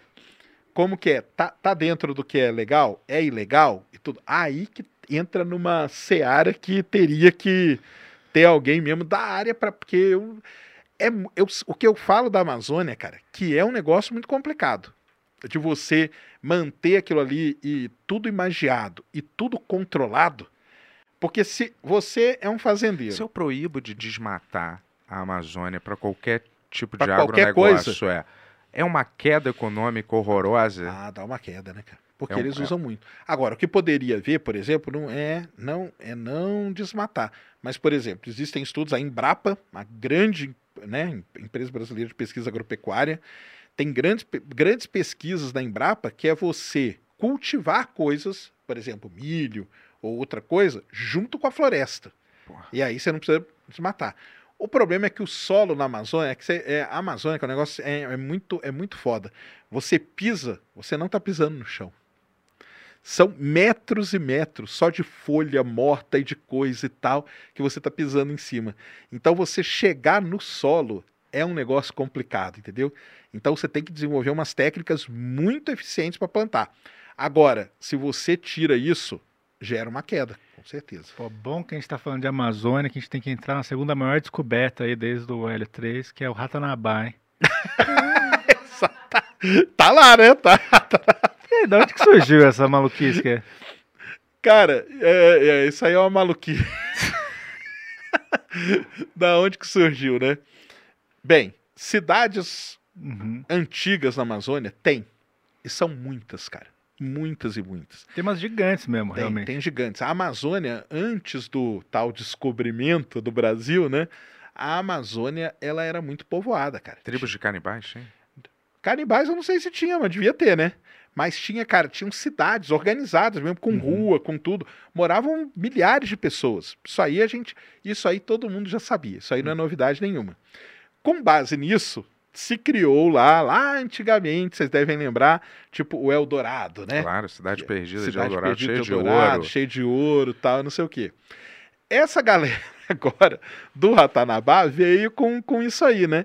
Que eles, tipo, ah, encontramos lá onde que tá e tal, e não sei o quê. Usamos lá um mapeamento específico para poder descobrir, ali tá todo ouro.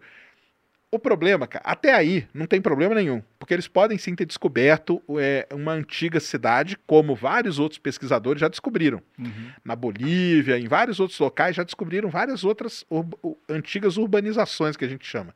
Eles podem ter descoberto isso, isso aí não, não tá errado. O problema, cara, é eles falarem que aquilo ali foi construído por uma civilização que estava aqui na Terra há 450 milhões de anos. E aí, cara, eu não sei. Eles escolheram, eu não sei se eles pensaram em escolher essa data, porque há exatos 450 milhões de anos foi a primeira grande extinção em massa na Terra. Acabou o oxigênio, basicamente, por conta de vulcanismo e tal, e 70, 80% dos seres vivos na Terra morreram. Então eles escolheram uma data que coincide com a- a uma grande extinção em massa que teve na De Terra. repente era a galera tentando se esconder, eles construíram esse vila- vil- vilarejo ali. Ué, não- não é uma possibilidade? Vamos dizer, pode. 80% Ó, calma, morreram. Esse vilarejo do tamanho de São Paulo, hein? Ah, tá.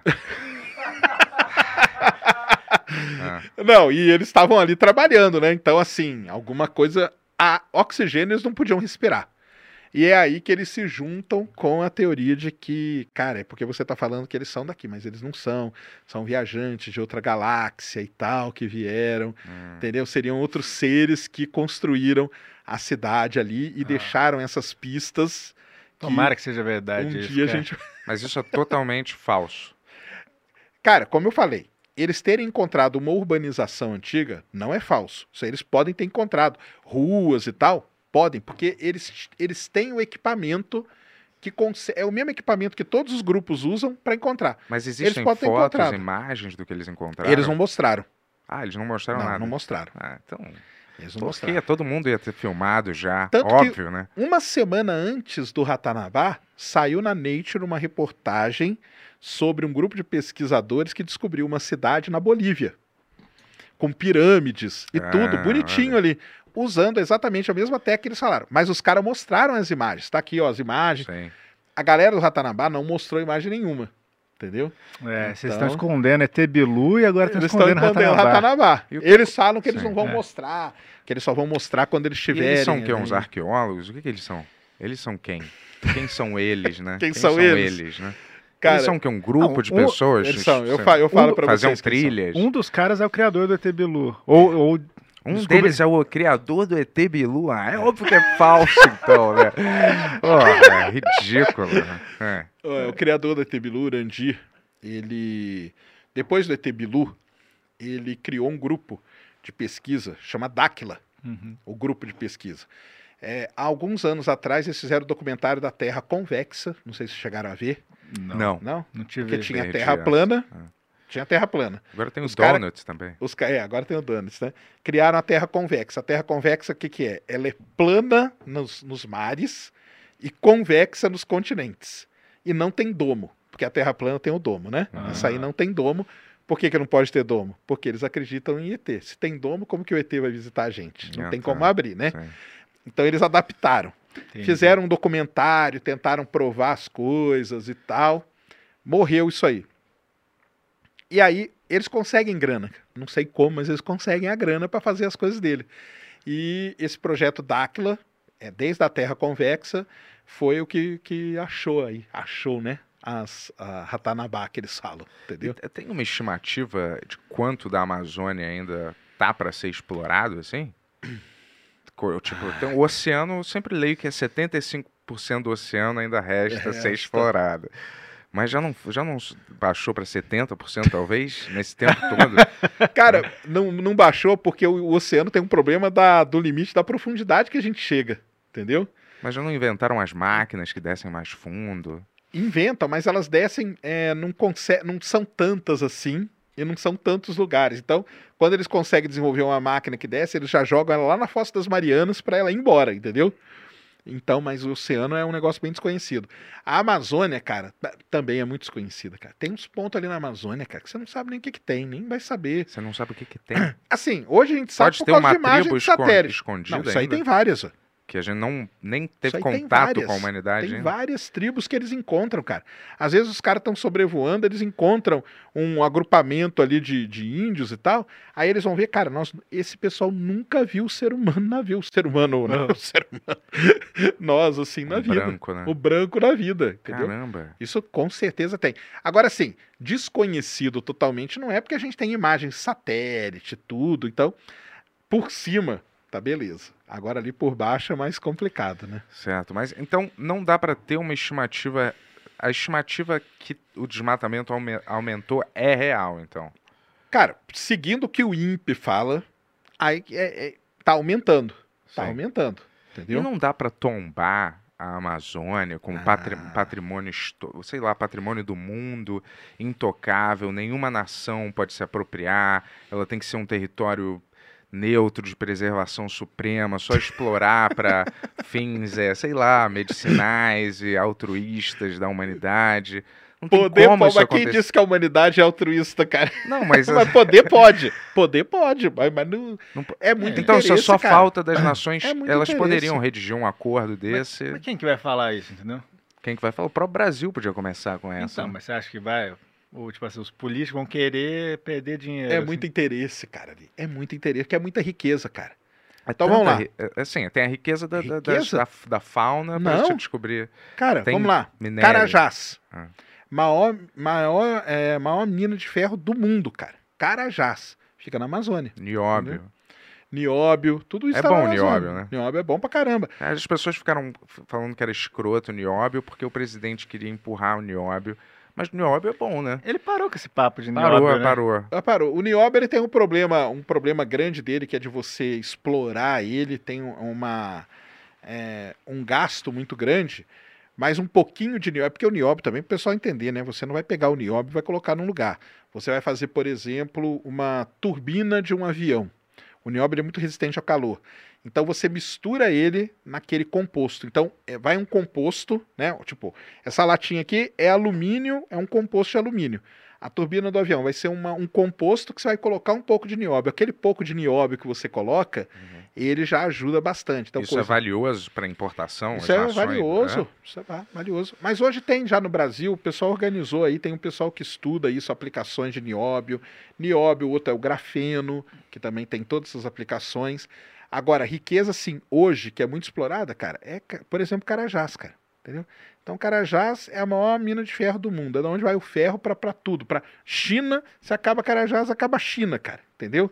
Então, como que você, que- como que você vai fazer isso? É muito complicado. Caramba, ferro. é? Ferro, cara. Ferro. Não dá pra você fazer o ferro do nada? Não, o tem ferro. que tirar não, de algum você tem lugar? tirar. Você tira ele da rocha.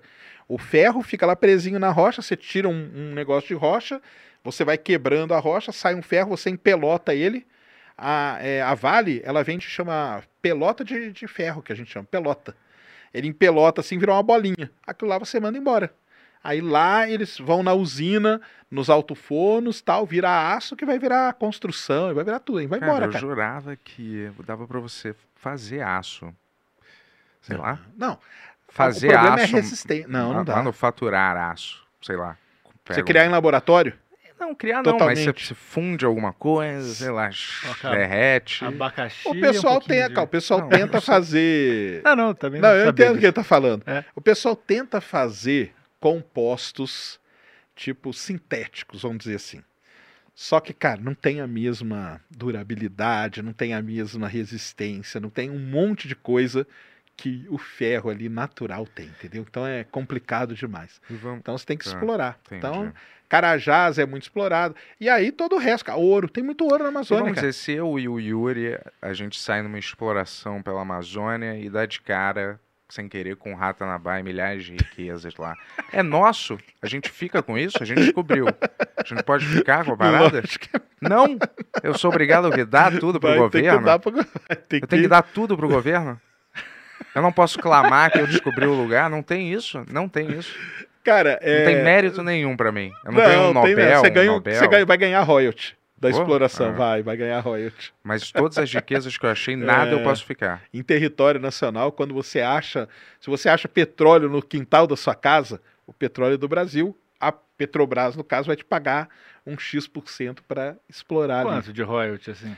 Ah, isso varia muito É? da qualidade, tudo, sabe? Aham. Mas tem muita gente que fica muito rica só com royalty, viu? É, imagina. Você Só pegar 5% disso aí. Você pega um Caramba. barril do petróleo que está 100 dólares. Uhum. Então, vou, a cada, se você ganhar 1%, você ganha um dólar para cada barril produzido com o petróleo tirado da sua unidade. Então, se tirar 10 mil barris, ganhou 10 mil dólares por dia. Se for por dia, Ah. Tá bom. E quanto mais perto a gente tá agora lá de, de chegar em Marte, esses lugares, desde a última vez que a gente falou, Desde a nada, última vez, cara. nada mais perto. Nós tá- tamo- Cresceu 1% de... cara, nós estamos mais perto, estamos aí com, com as iniciativas para a Lua, né? Para a Lua tá forte. A NASA- Lua, mas... Quando, É. quando que vai pra Lua? Cara, então, para a Lua tem o programa Artemis da NASA, Aham. né? Que é o que tinha que ter sido lançado em agosto, deu problema, deve ser lançado agora no final de setembro. Uhum. Esse é o Artemis 1. Ele vai levar uma cápsula, vai dar a volta na Lua, sem ninguém, e vai voltar. Depois, vou falar aqui o que a NASA diz pra gente, tá? Em 2024, vai a 2 com tripulação, Uhum. só que não pousa na Lua. E aí em 2025, final de 2025, aí nós vamos pousar. Por que ele não pousa segunda? Por que, que não pousa segunda, cara? Isso é uma pergunta que muita gente faz também, que é a seguinte. Por que, que tem que fazer tanto teste, cara? Os caras desaprenderam tudo É. nesses 50 É um anos, pouco né? estranho, né? É um pouco estranho, não é? Não, é assim, sério. É assim que só consiga pousar uma vez, depois em 80 bilhões de anos, mas nenhuma vez, nenhuma vez tudo explode, dá algum problema. É um pouco estranho. Né? Tudo bem que possa ser tudo, tudo explicável, mas é um pouco es- esquisito, né? Não, mas ó, nesses 50 anos aí que passou, nós nunca tentamos ir pra Lua de novo. Não tentou Apolo 13, não teve esse Não. negócio? Apolo 13 foi até 72. A última vez que a gente Ah. foi na Lua foi em 72. Ah, depois Então, parou, né? 72 pra cá, 50 anos, nós nunca mais tentamos ir pra Lua. Nós estamos tentando voltar agora. Por que, e que a gente. parou de tentar, por quê? Não dava mais audiência. Exato. Não dava mais audiência só por, só por causa disso? Não, não tinha mais. É aquilo lá que eu falei. Como que você ia chegar no Congresso americano e falar, cara, eu preciso de 100 bilhões de dólares pra ir pra Lua? Aí o cara ia falar, o que, que você quer fazer na Lua? É. Nós não estamos mais em guerra com ninguém. Nós não precisamos ganhar de ninguém. Sim. Você descobriu alguma coisa na Lua que, que vale a pena? Sim. Não. Sim, Mas agora descobrimos. sim. Então, ali em 2008, 2009, nós descobrimos água na Lua. 2010 e tal, descobrimos o hélio 3. Aí veio todo um outro caráter econômico agora para voltar para a Lua. Tá bom, mas mesmo. Tá bom, tem esse caráter. Mas ainda se continuou. Não se continuou fazendo aqueles que os milionários pagam não sei quantos é, dinheiros e sobem num foguete lá pra fazer Isso um tá, tá, turismo. tá rolando. Mas por que, que eles não podem descer então lá? Porque ir para a Lua pisar é um muito com- pouquinho e depois voltar? Tipo, Então lá, vamos lá. É, não faz parte do pacote do passeio? É não só faz pra- parte. É muito caro, cara. Não, é Você muito descer- caro, é muito complicado, cara. Se você já tá lá em cima, é tão mais caro você só pousar e depois ficar meia hora e levantar voo. Porque o lá em cima, tem vários lá em cima. Essa que é o negócio. Ah, tem vários lá em cima. Tem vários lá em cima. Hum. O lá em cima que a gente vai, a gente chama de órbita baixa da Terra. É 400 quilômetros de altura, entendeu? Então a Estação Espacial Internacional, ela fica a 400, 500 quilômetros de altura. Isso é muito perto. Então, o ser humano ir a 400 quilômetros e voltar, cara, beleza. Você volta numa velocidade tranquila, entendeu? Não é tão arriscado, hoje a gente já domina isso. Depois dessa, isso a gente chama de órbita baixa da Terra. Depois tem a órbita média da Terra. E depois tem, que a gente, tem a órbita média. Depois tem a órbita geoestacionária, que é onde fica um satélite de televisão e tal. E aí temos a Lua. A Lua, ela é muito longe, cara, para o ser humano, entendeu? Então, assim, um ser humano hoje entrar numa nave e ficar viajando três, quatro dias é um negócio que a gente não faz faz muitos anos. E naquela época, quem fazia isso eram os caras que eram pilotos de teste, que é uma outra raça de ser humano. Os caras são malucos mesmo. Então, hoje, é... imagina, cara, se você coloca três, três seres humanos hoje, dá um problema, uma nave dessa explode, cara, isso aí é o fim do programa espacial, entendeu? O programa espacial, ele conseguiu se manter ali, mesmo com acidentes e tudo, porque começou a mostrar alguma coisa. Só que o pessoal pede a primeira coisa é segurança, cara. Então, assim, o Elon Musk, o, Be o Bezos, nem se fala, o Bezos nem em órbita entra, né? O Bezos ele decola e a nave dele pousa, faz um, um arco assim só. Covarde. O Branson, que é daquele aviãozinho, também, ele, na verdade, ele não chega nem a 100 km, tá? O Branson, ele chega a 80 km e volta. O Elon Musk, sim, ele consegue colocar o pessoal em órbita, mas em órbita baixa. Então, você tirar o cara da órbita baixa da Terra é um negócio complicado, cara. Não é fácil, Os entendeu? caras não pode assinar um termo de responsabilidade, tipo, eu vou lá. Pode. Igual mas o aí, ó, se eu morrer, fez. se eu morrer, morreu. Explodiu, explodiu. Não é culpa da NASA, não é culpa de ninguém, galera. Continue um programa espacial. O Buzz, o é. Buzz fala isso em toda a palestra dele, cara. Que chegaram pra ele e falou assim, cara, a chance de você morrer é 95%. Ele falou, pode dar aqui que eu assino, cara. Se fosse 100% eu assinava. Só que aquela galera era uma- um outro nível, cara, entendeu? Era um piloto de teste, os caras viviam, era pra pra aquilo. Hoje é muito complicado, entendeu? Eu, eu consigo da Terra disparar uma bomba atômica na Lua Consegue. e acertar? Bom, Ela vai? O consegue. míssil chega lá? Chega.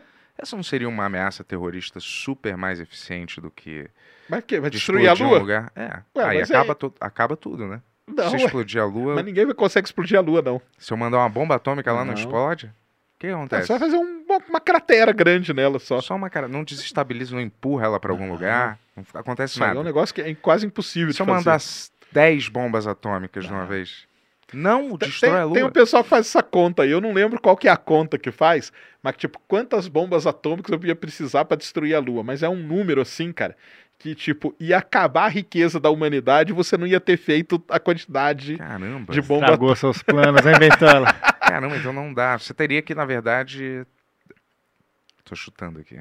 Mas você teria que ter uma furadeira gigante, botar alguma coisa No no, meio, no né? meio E- da lua e explodir. Pode ser, aí, aí teria uma Mas chance se eu botar maior. uma bomba atômica no meio da uma lua, só no não centro, serve. uma só não, Não. estoura ela.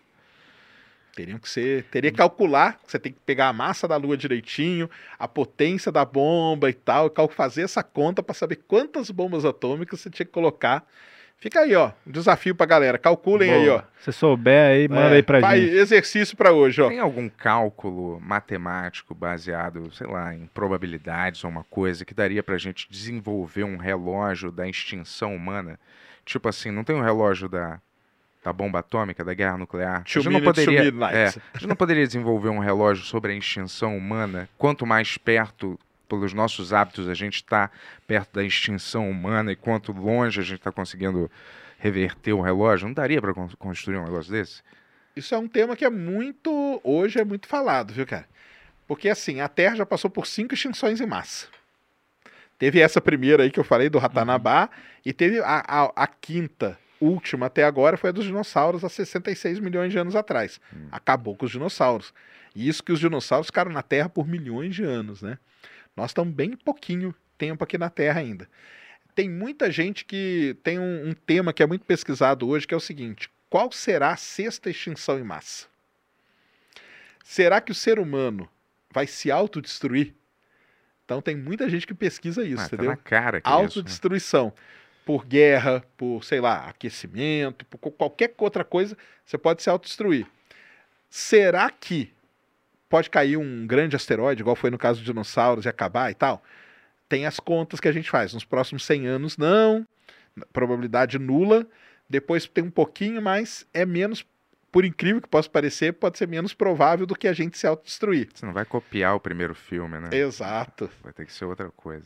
Mas hoje a gente tem uma vantagem, que é a seguinte: a gente pode tirar o ser humano daqui e perpetuar a nossa espécie. Nossa, que praga o ser humano, hein? É a ideia do Elon Musk é essa. Ele fala em toda a apresentação dele. Cara, por que, que você quer ir para Marte? Porque a gente tá num, num momento. Ele já deve saber. Ele já deve ter. Ele já Será? deve saber. Não, não sabe não. Ele já deve saber pra estar tão acelerado e querendo fazer A essas coisas. A frase dele é a seguinte: tornar a espécie humana uma espécie interplanetária. Então, vai levar um tanto, não vai caber todo mundo em Marte, porque Marte é metade do tamanho da Terra, né? Então vai ter que levar um tanto de gente para lá, mas a espécie humana estará perpetuada. Olha, porque se acabar, se tivesse uma extinção em massa, a Terra ia continuar, como fala. A Terra Ah, aliás, o continua. Elon Musk, o Elon Musk falou um negócio. Será que é, o que, que a gente tem? Como que, que que a gente deve acreditar? Que ele falou que as pessoas têm que desesperadamente procriar mais, senão a Terra vai acabar. Mas caralho, o que a gente escuta há anos é que, É que tem, tem que que parar de, de Exato. procriar, que, que a Terra vai acabar justamente pelo esse excesso de E procriação. ele tá procriando, cara. Ele tem uns 12 filhos. Ele já. tem filho pra. Olha, Exatamente. qual é a verdade né, Cara, né, não, o- nessa, é- nessa É, massa, o Elon nessas Musk, máximas cara, você aí? tem que dar uma, uma, um, um bom grau ali, uma filtrada nas coisas que ele fala, né, cara? Mas o não, o que ele fala mesmo é isso aí, é de tirar o ser humano da Terra para evitar. A Terra não vai ser destruída, cara. O, a- o- tanto que em nenhuma extinção em massa que teve, a Terra tá, tá bonitinha. Tanto nós estamos aqui até hoje. O que foi, foi destruído foram o quê? As espécies que viviam aqui. Sim. Então foi lá, no começo, há 450 milhões de anos foi um tanto, plantas e tal. Depois foi outra coisa, 66 foram os dinossauros. A próxima espécie dominante hoje é o ser humano. Então, a próxima extinção que tiver, nós é que estamos com mais risco de acabar, né? Nós vamos ser a sexta extinção ou a sétima? A sexta, Sexta. É. Já tiveram cinco. já foram cinco. E a gente. A gente não existia. Hexa, hexa. Hexa, isso aí. Mas qual é a. Vem, vem o Hexa aí. Qual é. Ah. Qual, qual é o que, que vai causar, né? Não, É o que, que vai causar tá na cara. Tá na cara, é nós Porra, mesmos, É né? a gente mesmo, destruindo o planeta em massa, alterando as, sei lá, as condições naturais dele, mas não é alterando pouco, não, alterando assim. E tudo isso não é por causa de um monte de gente nascendo. Se tivesse menos pessoa, não ia melhorar tudo? Com certeza. Então é que que ele que falou essa loucura aí, Cara, cara. Ele Tem algum fundamento nisso que a Eu acho que população não, cara. precisa procriar mais para salvar? Senão a gente vai. É, o lance é assim, vamos, vamos manter a espécie Não, não dá- perpetuando, é. né? Não dá para existir, não dá para existir um, um, um remanejamento de pessoas populacional para cobrir áreas ou tipo assim remanejar pessoas que não têm onde morar para outros lugares com espaço Mas mais a pessoa aberto. não quer, cara. Que pessoa que quer? Você olha nas grandes cidades, o que que acontece? Mas se tivesse, se oferecesse para uma galera na África, vamos dizer, Não, não vai, cara. Você iria. depende. Se eu meu filho tivesse morrendo, meu braço sem comer, um monte de mosca, que a gente já vê vários lugares lá assim, e chegasse um programa humanitário que falasse, cara, vamos realojar todos vocês para diferentes países. Eu sei que é horrível, mas pelo menos vocês vão ter alguma chance.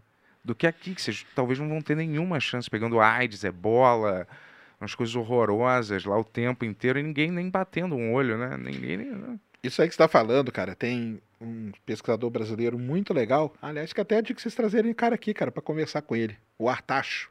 Pô, venha. Que é um Convidado. cara do. Depois eu vejo o contato dele para vocês, sim. se vocês quiserem. É um cara muito gente boa. Porque a gente fala no negócio de aquecimento global e tal, que é aumentar a temperatura. O aumentar a temperatura, ele é um ponto. E não é regional? É, Também? Mas muito? ele, é, mas ele é um ponto. Hum. Tem outros pontos que são muito piores, que é isso aí que você falou. Por exemplo, é, mudamos o regime de chuva. Não chove mais no. Vou dar um exemplo aqui. Não chove mais no Mato Grosso na época que tem que chover. Não choveu na época certa, não dá para plantar e nem colher a soja, que é o que sustenta aquelas pessoas ali. Aquelas pessoas vão ter que sair dali. Elas vão para onde? Vão para onde tem lugar para É. ir. Por Ah, exemplo, vão sim. vir para São Paulo. Tá. Vamos dar um exemplo Aham. começa a inchar São Paulo. Só que essa pessoa que mora lá no Mato Grosso, Mato Grosso tem uma doença que não tem aqui, por exemplo. Uhum. Lá tem um mosquito que pica a pessoa e ela vai trazer aquela doença de lá para a cidade. E aquilo vai contaminar Sim, uma sim. cidade. E aí começa, cara. Então, esses movimentos migratórios de você sair de um lugar porque a condição ali ficou né, inabitável e ir para um outro lugar, você está levando um monte de coisa para aquela outra população que está ali. E é isso que o pessoal que escreve sobre a sexta extinção fala. Que é aí que o ser humano começa a se autodestruir. Então vamos supor, pegar o exemplo que você pegou ali da África, né? Ah, ficou ruim, cara, não dá para viver aqui, tem a mosca, tem o ebola, tal, não sei o quê. Vamos te levar, vamos levar você para onde? Bem, vamos colocar um pouquinho na Europa, um pouquinho na América É do isso. Norte, um pouquinho na América do Sul. Só que aí você está espalhando mais rapidamente Essa ainda. vai ser a nossa extinção. Aí, é isso. É, essa vai ser Tem a o pessoal que escreve meio isso. viral, meio... É. A quantidade de doença nova que Exato. está surgindo, super bactérias horrorosas, impossíveis de você... Para o pessoal aí que quiser pesquisar, é só pesquisar por sexta extinção em massa, que vocês vão encontrar vários artigos que é um pessoal fazendo esses estudos Então aí. é para manter as pessoas nas áreas delas. né? Elas não virem migrar para nenhum lugar, todo mundo fica na tua área e se Cada vira, um no irmão. seu quadrado. Vamos para Marte, cara. Não os tô robôs, brincando. você tem medo de robô?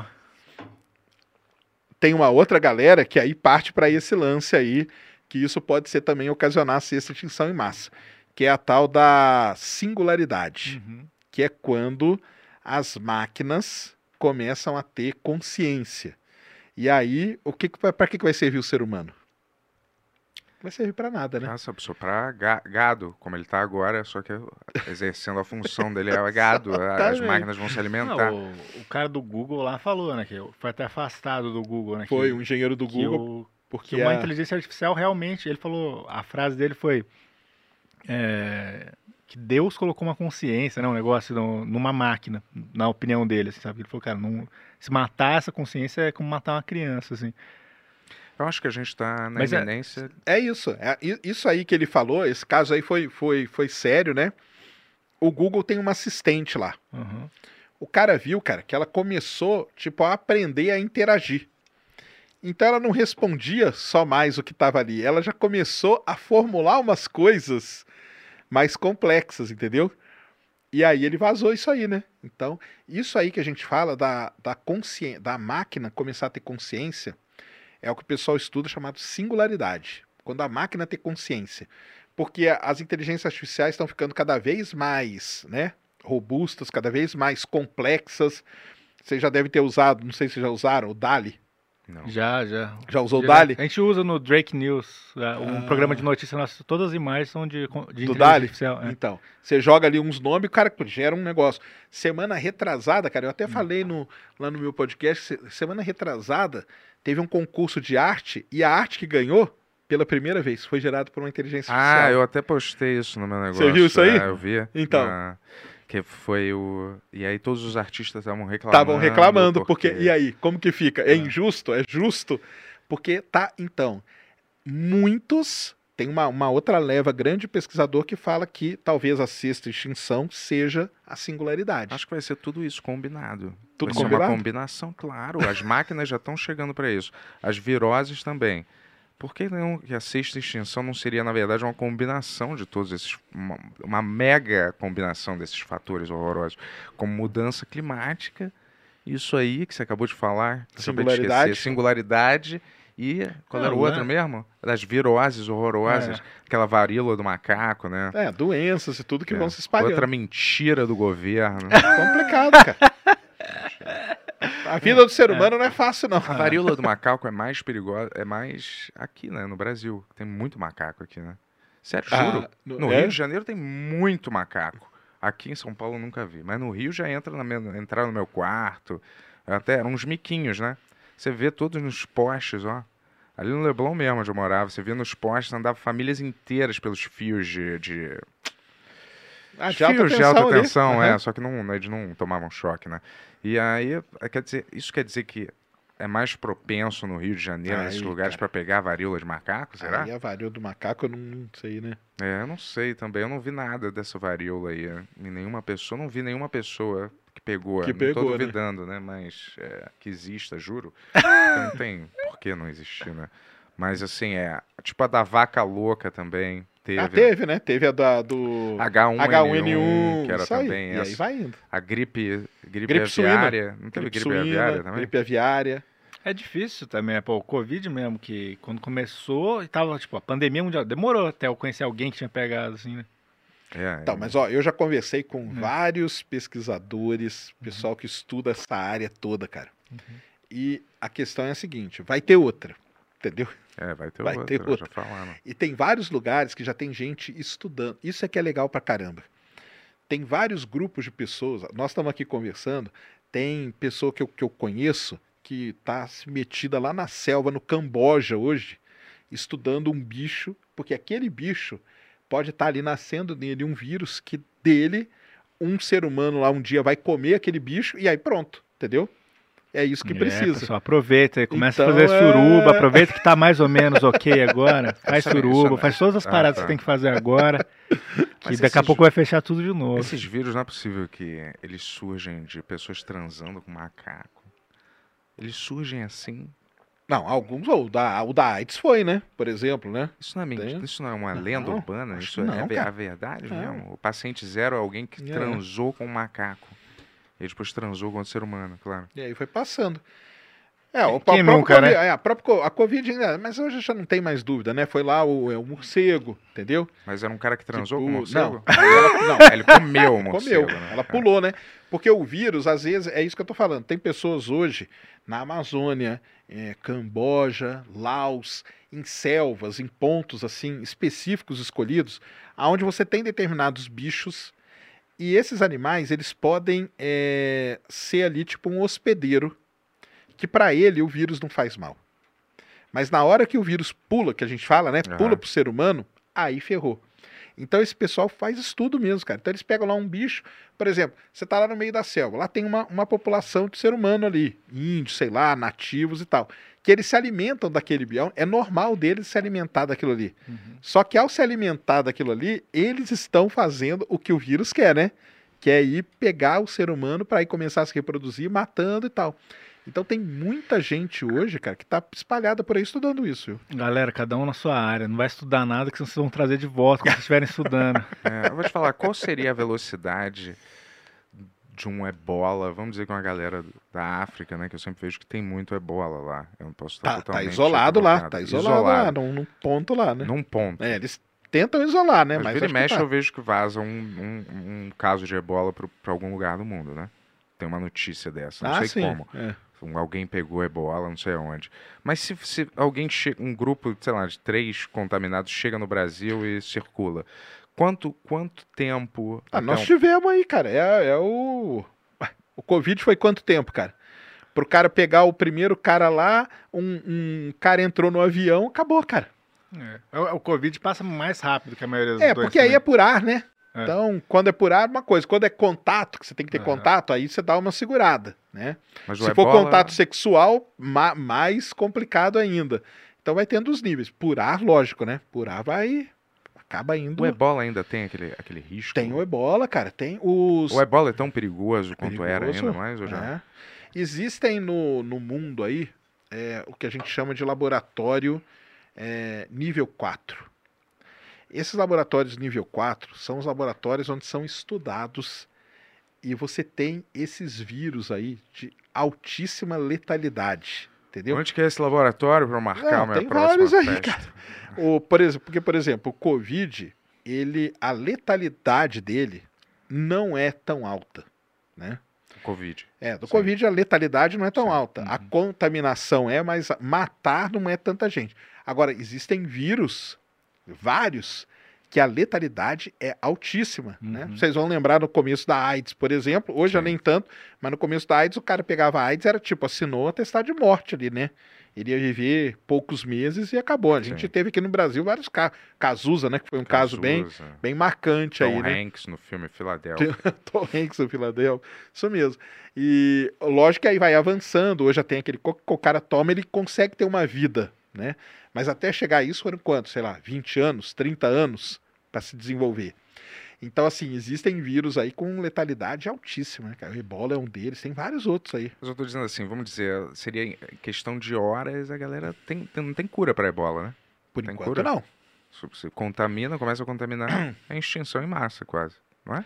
É, aí vai ter um tempo, né? O pessoal vai começar a estudar, vai, Não, vai morrer se uma entrar galera. numa grande metrópole, É. não vai dar tempo Vai morrer uma. Então, mas o ebola eu acho que precisa de contato, né? É, é- talvez a propagação seja mais lenta, entendeu? Sim. E aí, se a propagação é mais lenta, dá mais tempo da galera vir aqui e começar a desenvolver medidas paliativas, né?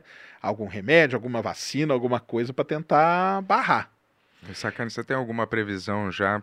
Qual vai ser o novíssimo vírus Então, eu, pe- o pior que eu perguntei, eu sempre pergunto, viu? volante? Mas o pessoal fala, não, o pessoal tá estudando. Os seus três vírus favoritos. Pra suceder a Top Covid. 3, né? É, não. Top 3 aí. Eu achei que já, já- eu achei que já poderia ter uma previsão, tipo aquele, aquele cara que fez aquele filme, o Soderbergh, que fez o filme. Você viu aquele filme Contágio? Sim, Não é bom. Porra, o filme é. filme é profético, Não, né? O filme é profético, assim. Como que o cara pode ter escrito aquele filme? Eu me pergunto até, porque é igual, igual o que aconteceu. Mas tem um que chama epidemia também, que é, mas não é igual, meio- vai. é meio Sacanagem. parecido também, mas cara. é, se eles acham um macaco, É. paciente zero, que é um mico-leão na Amazônia, resgatam ele e traz aqui pra fazer o antivírus. A outra história é uma, é uma, é uma batida mais ultra realista. O outro é mais action. Mas, ah, mas é por quê? Porque esses caras se baseiam no que tem hoje, cara. mas é muito de. É, mu é um morcego no filme. É, ué. Mas é que o morcego, ele é um portador de várias... Ele já é um- É, já é- já é já esperado já que é ele- esperado. Já existem esses, esses animais aí meio catalogados, entendeu? Os animais que já são... Tipo, o porco, entendeu? Por isso Porco. teve lá a gripe suína. Não lembra da gripe suína? Porque o Porco. porco tem, as aves também, então a, a gripe aviária, assim, não é. Aquilo lá não é. Não, são todos os bichos que a gente come. Hã? Não tem, são todos. O porco, a ave e a, e a- e a e o vaca mo- até o louca. morcego. É, e o morcego agora. to- São É. todos, não tem outra, outra. É, que são animais ali que, que têm esse desenvolvimento, mas o filme realmente é muito profético. É, nossa, aquele filme ali é como se o cara soubesse, na boa. Ele falou, eu já É sei. velho esse filme já, né? É, foi Eu bem vi- eu antes vi no da, cinema. Foi bem antes da epidemia acontecer, da, da, da Covid acontecer, bem antes. Bem antes. Bem conta tudo, conta os caras vendendo medicamento falso, conta- é tudo igual. Tipo, tem um cloroquiner, tem os E youtubers. é, é com porco, né, nesse filme, se eu não me engano. Não, é igual, é Não, é igual. pro porco, é um né? morcego. É um É um morcego? Ah, morcego. É um morcego, começa igual um Ah. morcego. Mas com certeza, cara, ele foi e conversou com essa galera, entendeu? Uhum. Ele fez uma pesquisa e aí ele viu aonde o que, que o pessoal estuda. Ele vai num. Ele conversa com um pesquisador deste laboratório nível 4, entendeu? Ah, o que, que vocês estudam? Como que você acha? Até pode até submeter não um dá para o roteiro. cara prever assim. Alguém vai comer um morcego cara. na- nas, aí é isso, é essa, o cara É. faz. Imagina assim, o cara prevê, olha, alguém um morcego morde o cara. Mas no, no, no Covid, a teoria não é que o morcego mordeu o pangolim lá e o pangolim os caras comiam? Isso não é no South Park, não? Não, não. É, não. É, tem essa aí, né? É. O que eles falam é isso aí. É. É. isso aí mesmo. Mas o que eu falo é o seguinte: um cara desse de um filme desse, ele, com certeza ele pega o roteiro e submete, né? A alguns pesquisadores. Cara, dá uma olhada e fala, pô, cara, tá, tá legal. Ó, talvez eu. Vai ver que o animal original não era um morcego. Ó, se você trocar aqui pro morcego, vai ficar mais real ainda. Não esperava que fosse, né? Anos depois, dá o que deu. Você acha que as pessoas estão preocupadas com. Pelos, pelos, pela sua visão, você acha que as pessoas estão preocupadas com o meio ambiente de verdade? Porque a gente vê esses celulares aqui, né? Eles sempre estão falando que estão soltando menos coisa pelo meio ambiente. Aí fica esse movimento do canudo também pelo meio ambiente, entendeu? Eu vejo várias coisas assim. Mas a quantidade. Se eu, se eu como uma semana de delivery, só de delivery, eu não cozinho nada em casa, uma semana. Quantidade de lixo que é produzida em uma semana só de, de, de pedir comida, tanto pacote, tanto pacote de plástico, tanta embalagem de plástico, embalada em outra embalagem de plástico, com mais uma garrafa num saco de plástico. Quer dizer, que preocupação é essa, onde a balança não tem um mínimo equilíbrio? Então, mas é que tem. Então, a- rapidinho, eu vou tirar o canudo, mas em compensação, é, todo o resto do restaurante é o ca- plástico. O, canudo é galera. que virou vilão, né? É, Coitado porra, do canudo. Caralho. Então, cara, porque tem. Você vai ter que colocar na balança a preocupação versus o interesse, né? Tem o interesse do outro lado. Reciclagem, eu acho que É. tudo tá meio fraudado ou as pessoas não fazem direito, não se é, porque aí preocupam. quando, aonde que estão as usinas de reciclagem? Quantas que são? Tá, tá, é um negócio que já tá dominado? Tá dominado. Entendeu? Para fazer em vários locais do mundo o pessoal faz. Não é fraude, não, aqui no Mas- Brasil? Então, eles não dizem que vão reciclar, eles não não, reciclam. reciclam. Então, eu tô tem alguém fiscalizando? A gente É. não sabe, né? É complicado. Porque tudo isso aí que você falou tem o outro lado, né, cara? Tem o lado da preocupação, mas aí tem o lado do interesse. Lógico que o canudo, ele vira um bode expiatório ali, né, cara? Ah, não, tira o canudo aí, cara. Coitado, é o canudo lá, porque aparece a tartaruguinha com o canudo atravessado no, É, no isso é pescoço, muito escroto mesmo. né? Eu tiraria o cano. Porra, por quê? Né? Muito vacilo com a tartaruga. Olha, quem bate em bicho, quem devolve animal, é pior. Ser... Quem adota um animal e devolve, você já fez isso? Para Não. de assistir o É, Ben é o pior ser humano que existe. Às vezes eu pergunto que vai que você já fez. É, eu o- já adotei. O Rafa do devolvi, estúdio não. devolveu um cachorro uma vez, eu acho. Não foi? Você devolveu um cachorro que você adotou uma vez? Você contou aqui? Eu adotei um e fiquei É. com ele até, até ele morrer. É, fez O certo. Rafa é novo, né, o cara novo aqui do estúdio e tal, é muito gente boa, mas ele tem alguns defeitos que... É, eu não sei como é que alguém tem coragem de fazer isso. Dormir depois, na maior, né, cara? É. Você já viu que eles vão botar nesses celulares é, que não vai ter mais é, cartão? Ele vai ser todo fechado, Ah, não vai ter mais cartão de operador, assim. mas entendeu? vai ser como? Via satélite, né? Acho que vai ser. Eu esperava É. que você soubesse me responder. Ah, lá nos Estados Unidos, a Verizon, Verizon, conhece a Verizon? Já ouviram falar, né? Verizon. Verizon. Ela já, ela já vai começar a ter, vai usar as Starlinks, que são os satélites do Elon Musk, para telefonia. O iPhone 14, ele vai ter ele já É, eu vi ter isso. com satélite também, mas por enquanto é só um serviço de emergência. Tipo, você tá perdido É. no meio do mato, você vai poder usar ali Hum. o negócio do satélite. Cara, o futuro muito é, é esse. O futuro é esse. Tem que desenvolver tecnologia porque o celular, cara, é o sinal é, ele é muito fraquinho, né? Pô, Então horroroso. você tem que ter um, um satélite um- com um sinal muito bom e tal. É isso que o pessoal está trabalhando hoje. Então a Starlink, ela já tem, ela comunica com laser e tal. É um negócio, por isso que a Verizon fechou com eles. Mas o satélite não, não elimina o- a, o- a necessidade de uma operadora de celular. Elimina? Eu já Não. posso ter uma conexão Então- direta da Apple. Ela me fornece o próprio Wi-Fi dela. Eu não preciso ter uma conta na Oi, na Vivo, sei lá. onde. Então, a Apple não, porque a Apple não tem satélite. Então, a, a Apple, no caso, ela vai usar uma, uma chamada Global Star, entendeu? A, a Verizon, ela não tem satélite. Quem tem é o Elon Musk. Quem tem é a Starlink, Então, então, ela vai usar o Starlink. Então, vamos dizer, a Apple faz uma parceria com o Starlink Isso. e aí dispensa o uso de Claro, Oi, Aí, Vivo. se, Se se ela- tiver isso aí, vai. Aí você usa direto. Se fuderam. Mais uma pra vocês, Aí hein? você usa direto. é. É, é igual a Starlink que a gente tem hoje, que você pode comprar e pôr na sua Show. casa. Você não precisa de, de claro nem Olha, nada. primeiro- Você liga a, anteninha ali, você tá usando Starlink, cara. Maravilha, hein? Primeiro foi É. a televisão, se fuderam, e agora vocês também, operadoras. Se deram mal, hein? Primeiro foi as Ó. locadoras, e agora vocês. Se tiver para umas perguntas do pessoal aí, mas antes eu queria só saber se tá vendo a série do Senhor dos Anéis.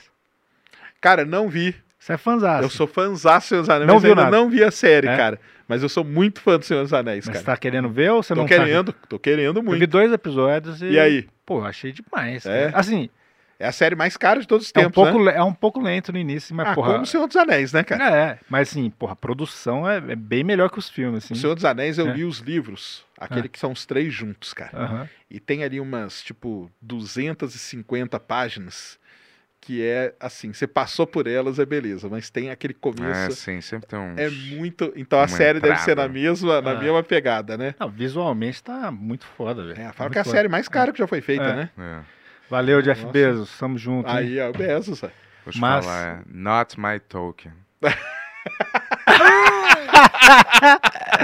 É, o Benz tá, tá irritado com essas histórias novas aí de do Senhor dos Anéis tá woke, Pequena Sereia tá woke. Tá, ele veio reclamando o caminho inteiro aqui, assim, ele falou, não é minha Pequena Sereia. Vai lá, lá, Tonex, vamos pras perguntas. Ó, o Tony aí, cara, gigante agora. É, aí, ó. Aê, cheguei, cheguei, boa. agora sim. Tô me acostumando. Deixa eu abrir o Pix aqui já também pra ver. Beleza, ó. Recebemos bastante perguntas aqui. Então eu vou começar por quem pagou mais, né? Afinal. Justo, né, cara? É. Boa. Então vamos lá, ó. O Cauê Pereira mandou 50 dólares. Opa! Yes! Valeu, Pô, cara. o filho do. Bento vai comer esse mês. Pois é. E aí ele fala assim, ó. Sérgio, acompanho o Space Today desde 2016. Boa. Assim como o Benhur desde os seus primórdios. Boa. É, meus dois canais favoritos no YouTube. Minha dose diária de conhecimento e, e entretenimento. Vida longa, Sérgio, Ned, Bento, Yuri, Tony Jess. Boa, tamo É, junto, junto aí, cara. Ó, quer se informar, vai no Space Today, quer ver o melhor podcast, vem aqui, é Aí, isso. ó. E a gente vai lá, né, Sérgio? Vai, nós vamos Mas marcar vamos fazer esse lá. crossover lá também, Vamos, vai cara. ser Vamos legal falar, a demais. gente vai falar tudo que a gente sabe sobre ciência lá, que a gente não fala aqui, aqui a gente pergunta pro Sérgio. Exatamente. É isso aí. Vai lá. Ó, vamos lá pro próximo. Fernando Vinícius mandou 100, re- 100 reais. Yes. Boa. E aí ele fala assim, ó.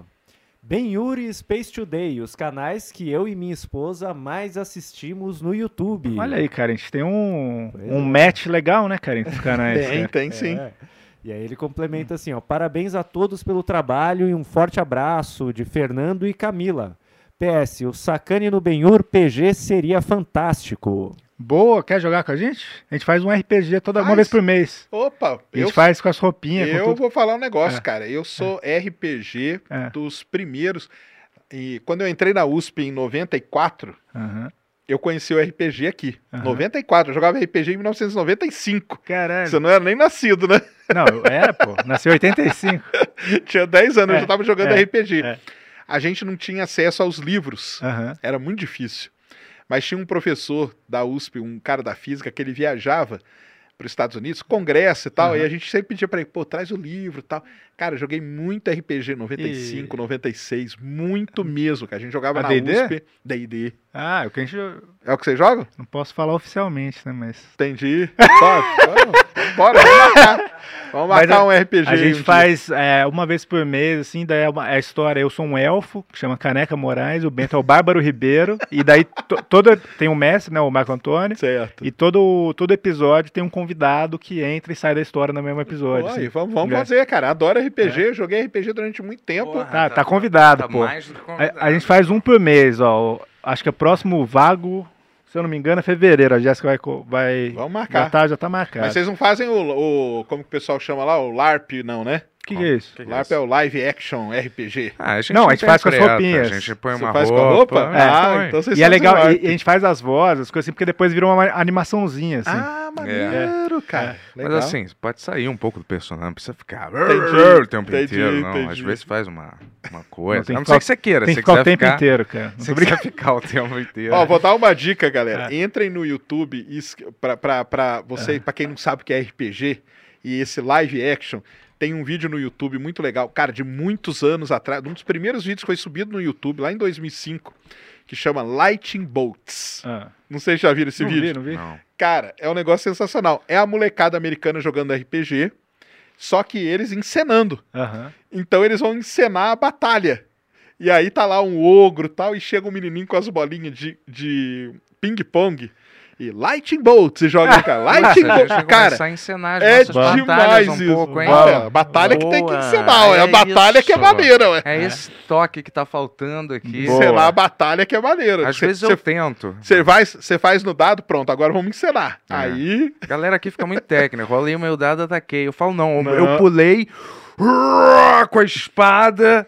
Essa, o Bento tá mais cinemático. cara. aí, ó, temos que fazer isso aí, ó. Encenando, vambora, vamos fazer. Vamos. Ó, fevereiro, feijão no. RPG. Vai lá. Boa, boa.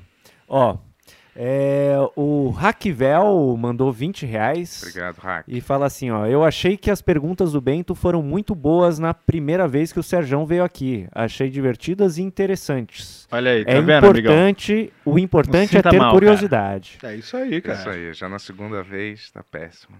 Tá É, ótimo. As Você sempre leva pro lado ruim, né, cara? É, tá bom. Ó, o Obrigado. próximo aqui, Cissão mandou 20 reais também. E fala assim, ó, salve a Obrigado. todos. Sacane, você acha que uma pessoa que mal consegue ficar usando uma fantasia num podcast de duas horas e reclama todo dia de dor no ombro, conseguiria ser astronauta? Hum. Obrigado pelo entretenimento. Se você sentasse nessa cadeira aqui, você ia saber a dor no ombro. Essa não, aliás, que essa tá bem mais confortável. Só que eu pareço agora um anão em contrapartida, né? Mas tudo bem. Mas tá bem mais confortável. Amigo, Vou abaixar aqui pra você, cara. Você já, vi, você já viu um, fi- um filminho chamado. Um pequeno filme chamado Cowboys do Espaço? Claro. onde Clint clássico. Eastwood reúne um grupo de idosos que consegue voar no espaço porque são treinados, dentre eles Donald Sutherland, Tommy Lee Jones e outro Isso. cara que eu esqueci o nome que morreu, que era bom ator também, um coroa maneiro. Eram esses quatro mais o Clint, entendeu?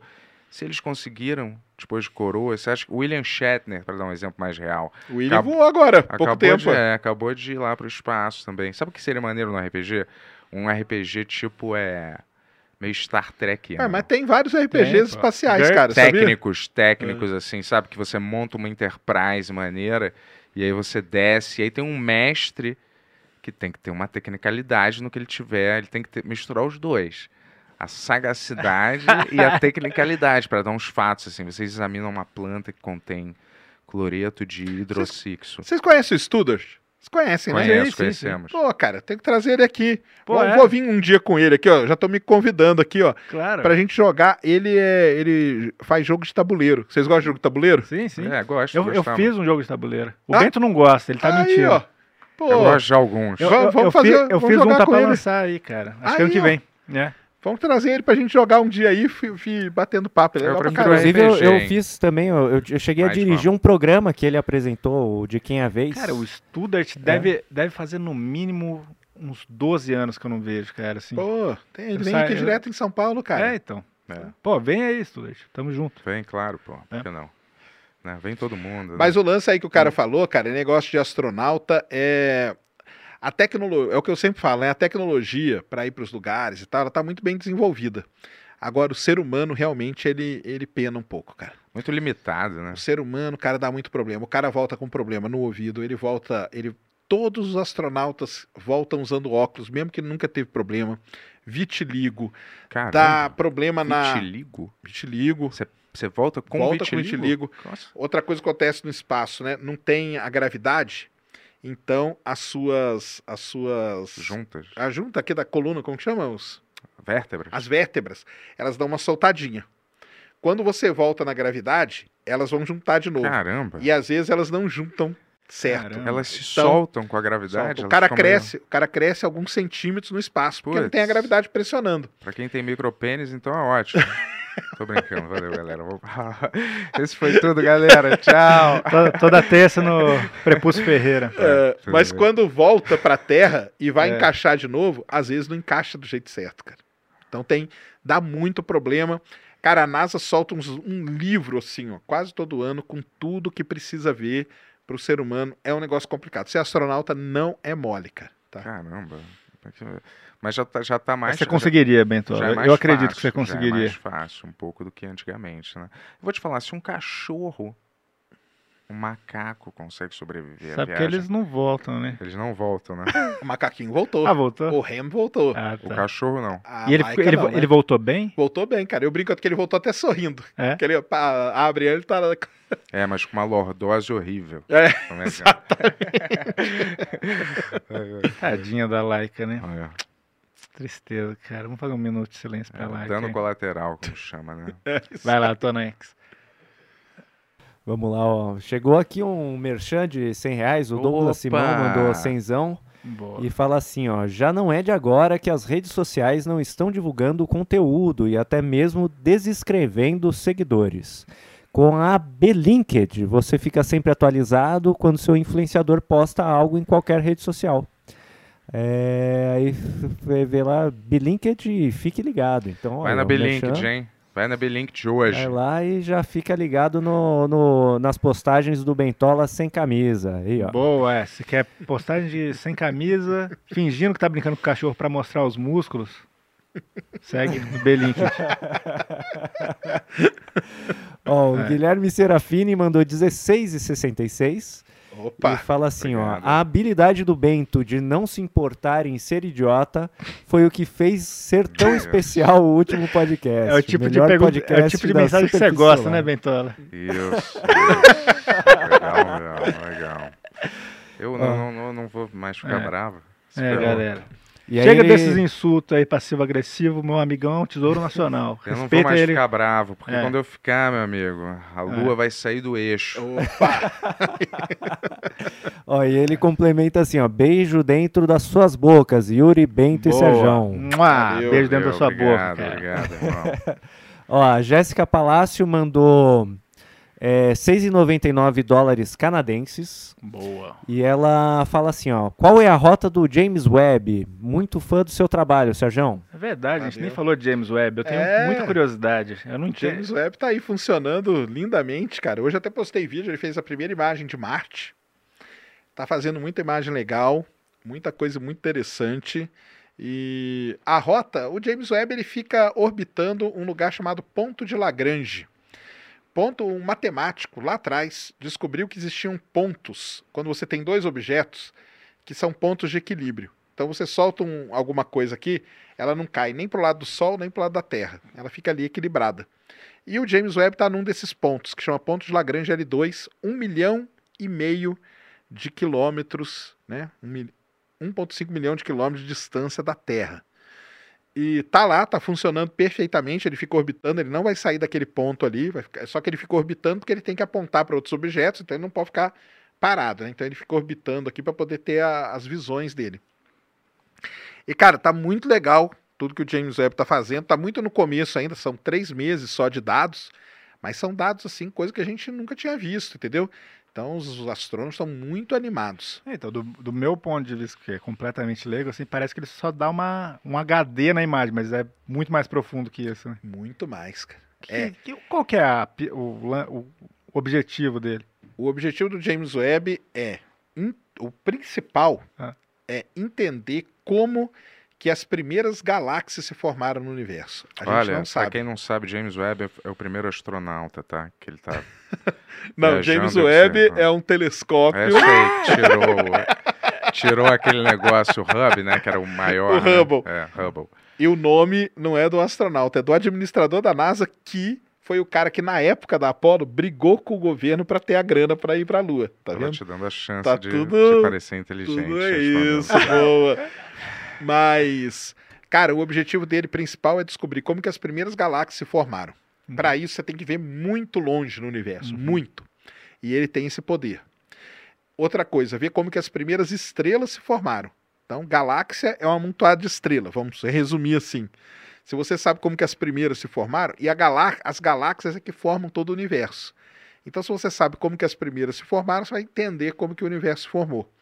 E o outro grande objetivo dele é analisar a atmosfera de exoplanetas, planetas que orbitam outras estrelas, e ver se um planeta desses tem um negocinho chamado bioassinatura. Ou seja, é um tipo de gás ou uma combinação de gases que estão na atmosfera que só podem ser produzidos por vida. Então, Hum. ele pode descobrir se tem vida em outro lugar. E esse gás, dá pra você ver nitidamente que tem um, um negócio de gás? você, você vê o que a gente chama de espectro. Então, como que é? A luz da estrela, o planeta passa na frente da estrela. Aham. Na hora que ele passa na frente, a luz da estrela passa pela atmosfera. E o James Webb aqui tem um equipamento que pega e decompõe a luz.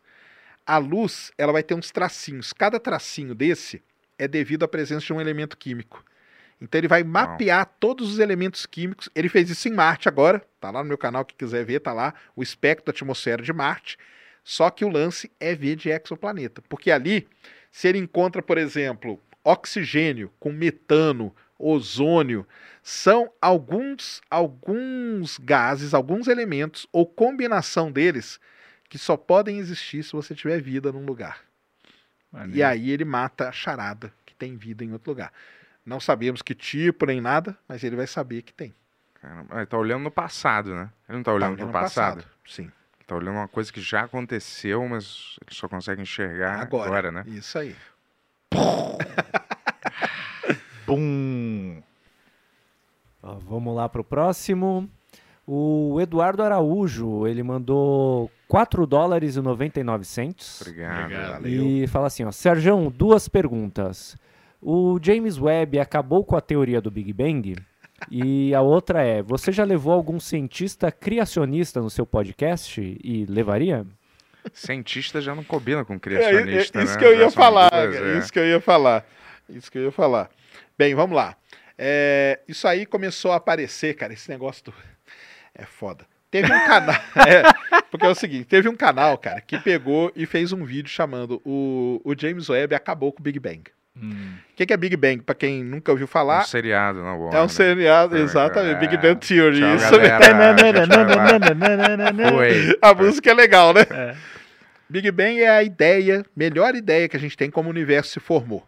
Tava ali num ponto, aquilo ali expandiu de uma maneira, tá expandindo até hoje. Aí, que- por que, que surgiu esse papo todo, cara, de que o James Webb acabou com o Big Bang? Primeiro, porque uma astrofísica, astrofísica mesmo, quando começaram a sair as primeiras imagens, aquele monte de galáxia e tal, ela pegou e escreveu o seguinte: Caramba, são três horas da manhã. Ela escreveu desse jeito: são três horas da manhã e eu tô aqui pensando quando que eu vou dormir de novo para tentar é, entender tudo de novo que o James Webb está mostrando pra gente. Ela escreveu isso. Só que eram as novas imagens, os no... A Então, empolgação a tá empolgação. aquilo. mas guarda essa frase aí. Aham. Um outro grupo de astrônomos escreveu um artigo e o artigo era o seguinte: o título do artigo: Panic at the Discs. Em homenagem àquela música da- da- Panic at the Disco. Mas por que Panic at the Discs? Porque as galáxias, elas são discos, né? Quando a gente vê. Então ele falou: pânico nas galáxias. tá mudando tudo. Então tinha essas duas informações. Um cara chamado Eric Lerner é um cara que ele sempre foi contrário ao Big Bang, até aí não tem problema nenhum, porque existem várias outras teorias. Ele escreveu um livro famoso chamado Big Bang Nunca Aconteceu. E ele pegou essas duas coisas e falou: Olha aqui, ó, como eu sempre tive razão. Os astrônomos agora estão desesperados, porque o James Webb vai mostrar que o Big Bang não aconteceu. E o cara falou isso. Tá certo ele ter falado? Tá, porque se ele é um cara que é contra o Big Bang, dizer contra o Big Bang, cara, ele falou, cara, a galera tá aí, tá meio louca, o que, que tá acontecendo agora e tal. Cara, só que aí começaram a pegar e fazer uns vídeos, cara, meio nada a ver. Tem vídeo aí que tem mais de 3 milhões de visualizações. E aí, mas não, cara, tá? Não. Primeiro, porque o James Webb não foi enviado para tentar provar se o Big Bang existiu e nem desaprovar.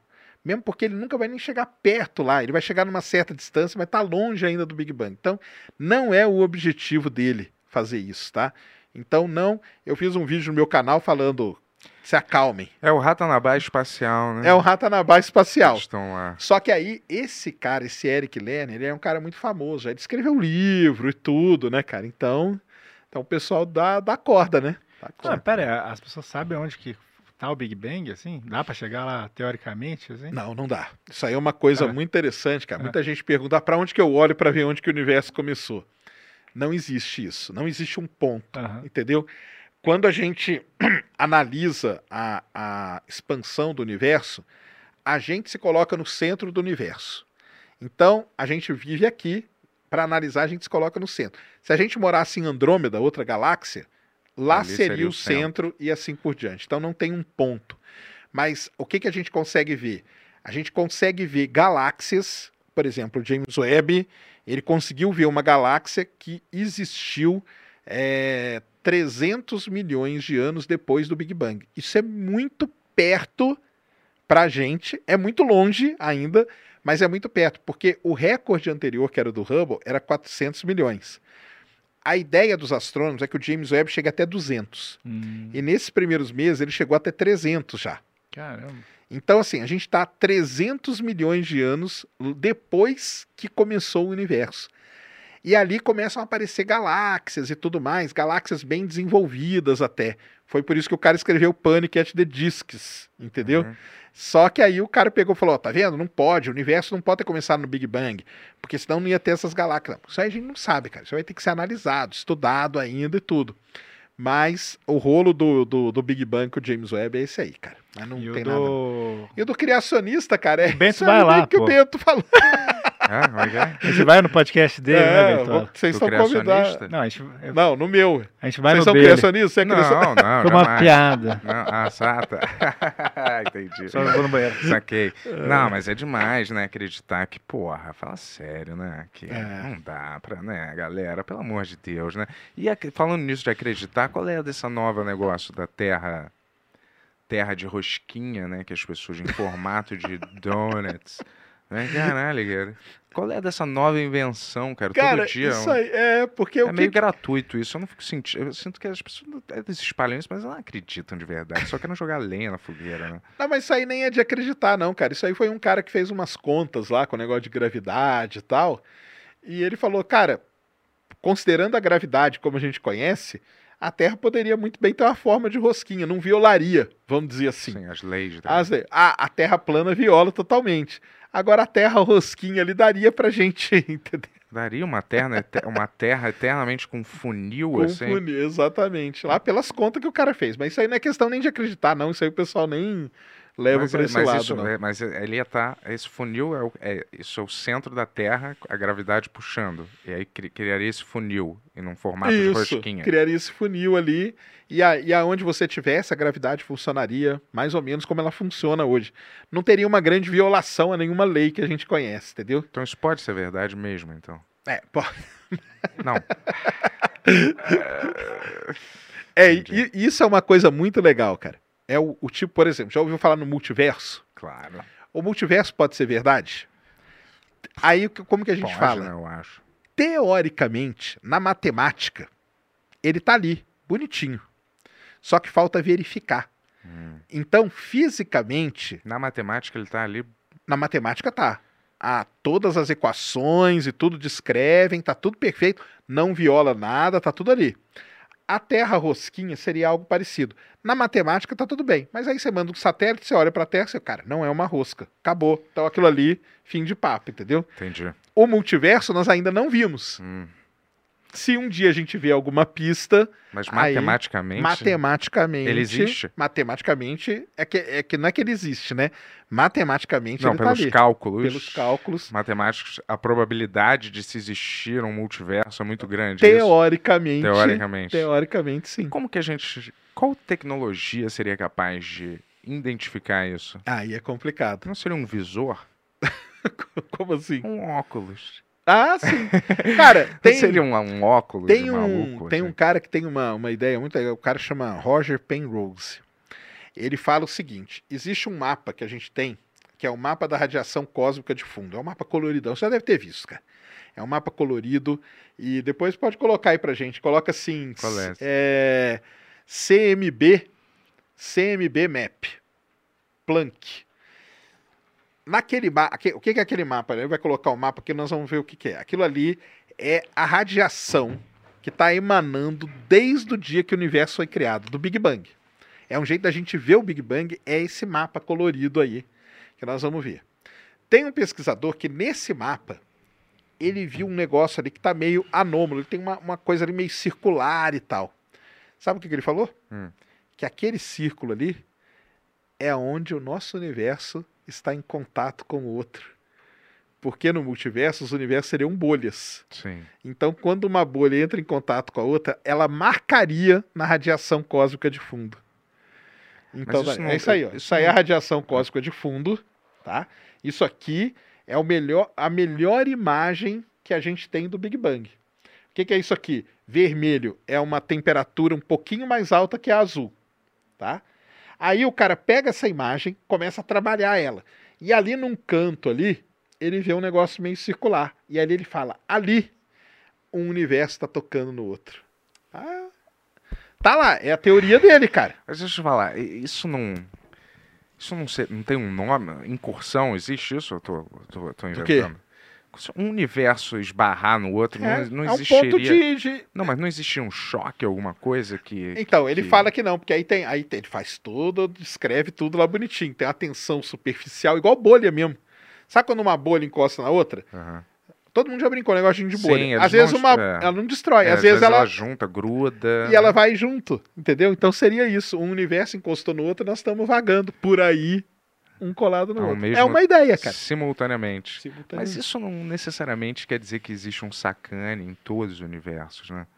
Isso é- a a teoria do multiverso torna, torna todo mundo é muito importante e único, né? Tipo assim, tem um Bento em todos os universos, tem um Yuri em todos os universos. Às vezes, sei lá, só não tem, né? Não é, não- Exatamente. não, acho que não, não tem essa dinâmica de. É, uns- essa preocupação de definir. Não, mas não tem. Acho que não tem essa dinâmica de. Tem que ter um equivalente a todos os seres humanos em todos os universos, um equivalente a todos os eventos. É porque aí é a teoria do universo. É porque aí tem a teoria do multiverso, tem a teoria do universo paralelo, né? Então fala assim que ah, nesse outro porque esse outro universo ele pode ser uma coisa totalmente diferente, mas ele pode ser um espelho do nosso, por quê? Quando a gente criou? Aí entra no negócio de física lá, complicado pra caramba, mas assim, quando criou o universo, teve a gravidade, a antigravidade, a matéria, a antimatéria. Então, pode existir o Bento aqui e o antibento no universo O número no caramba. universo número 45, entendeu? Por exemplo. E nós estamos no universo número 22, por exemplo. E Sei lá, tem que ser- 33, sei lá, qualquer um, entendeu? E ele, tem, ele automaticamente é batizado de o anti-bento? Não, eu tô dizendo assim, é o anti-Yuri, anti-bento, como Não se fosse o flash reverso. É, uma coisa desse tipo, Se exatamente existe o isso. universo ilimitado, ia ter todas as versões possíveis. Tem, Todas. tem uma que é igualzinho você, só que só não tem um dente, por exemplo. Por exemplo. Mas eu tô dizendo assim, todas essas versões E se tem chamariam algum- anti-bento e 1, tem- anti-bento 2, E tem algum 3. universo que não tem bento. Tem vários universos que não tem bento também. Não é isso, basicamente? Basicamente é. É. Aí quem gosta da Marvel, né? É muito legal. Eu vejo o Doutor Estranho. É, Ninguém gosta disso. Ninguém gosta? Vejo o Doutor Estranho É. no, no Ultimato, que é quando ele faz a viagem ali, que ele fica viajando. Tá, não.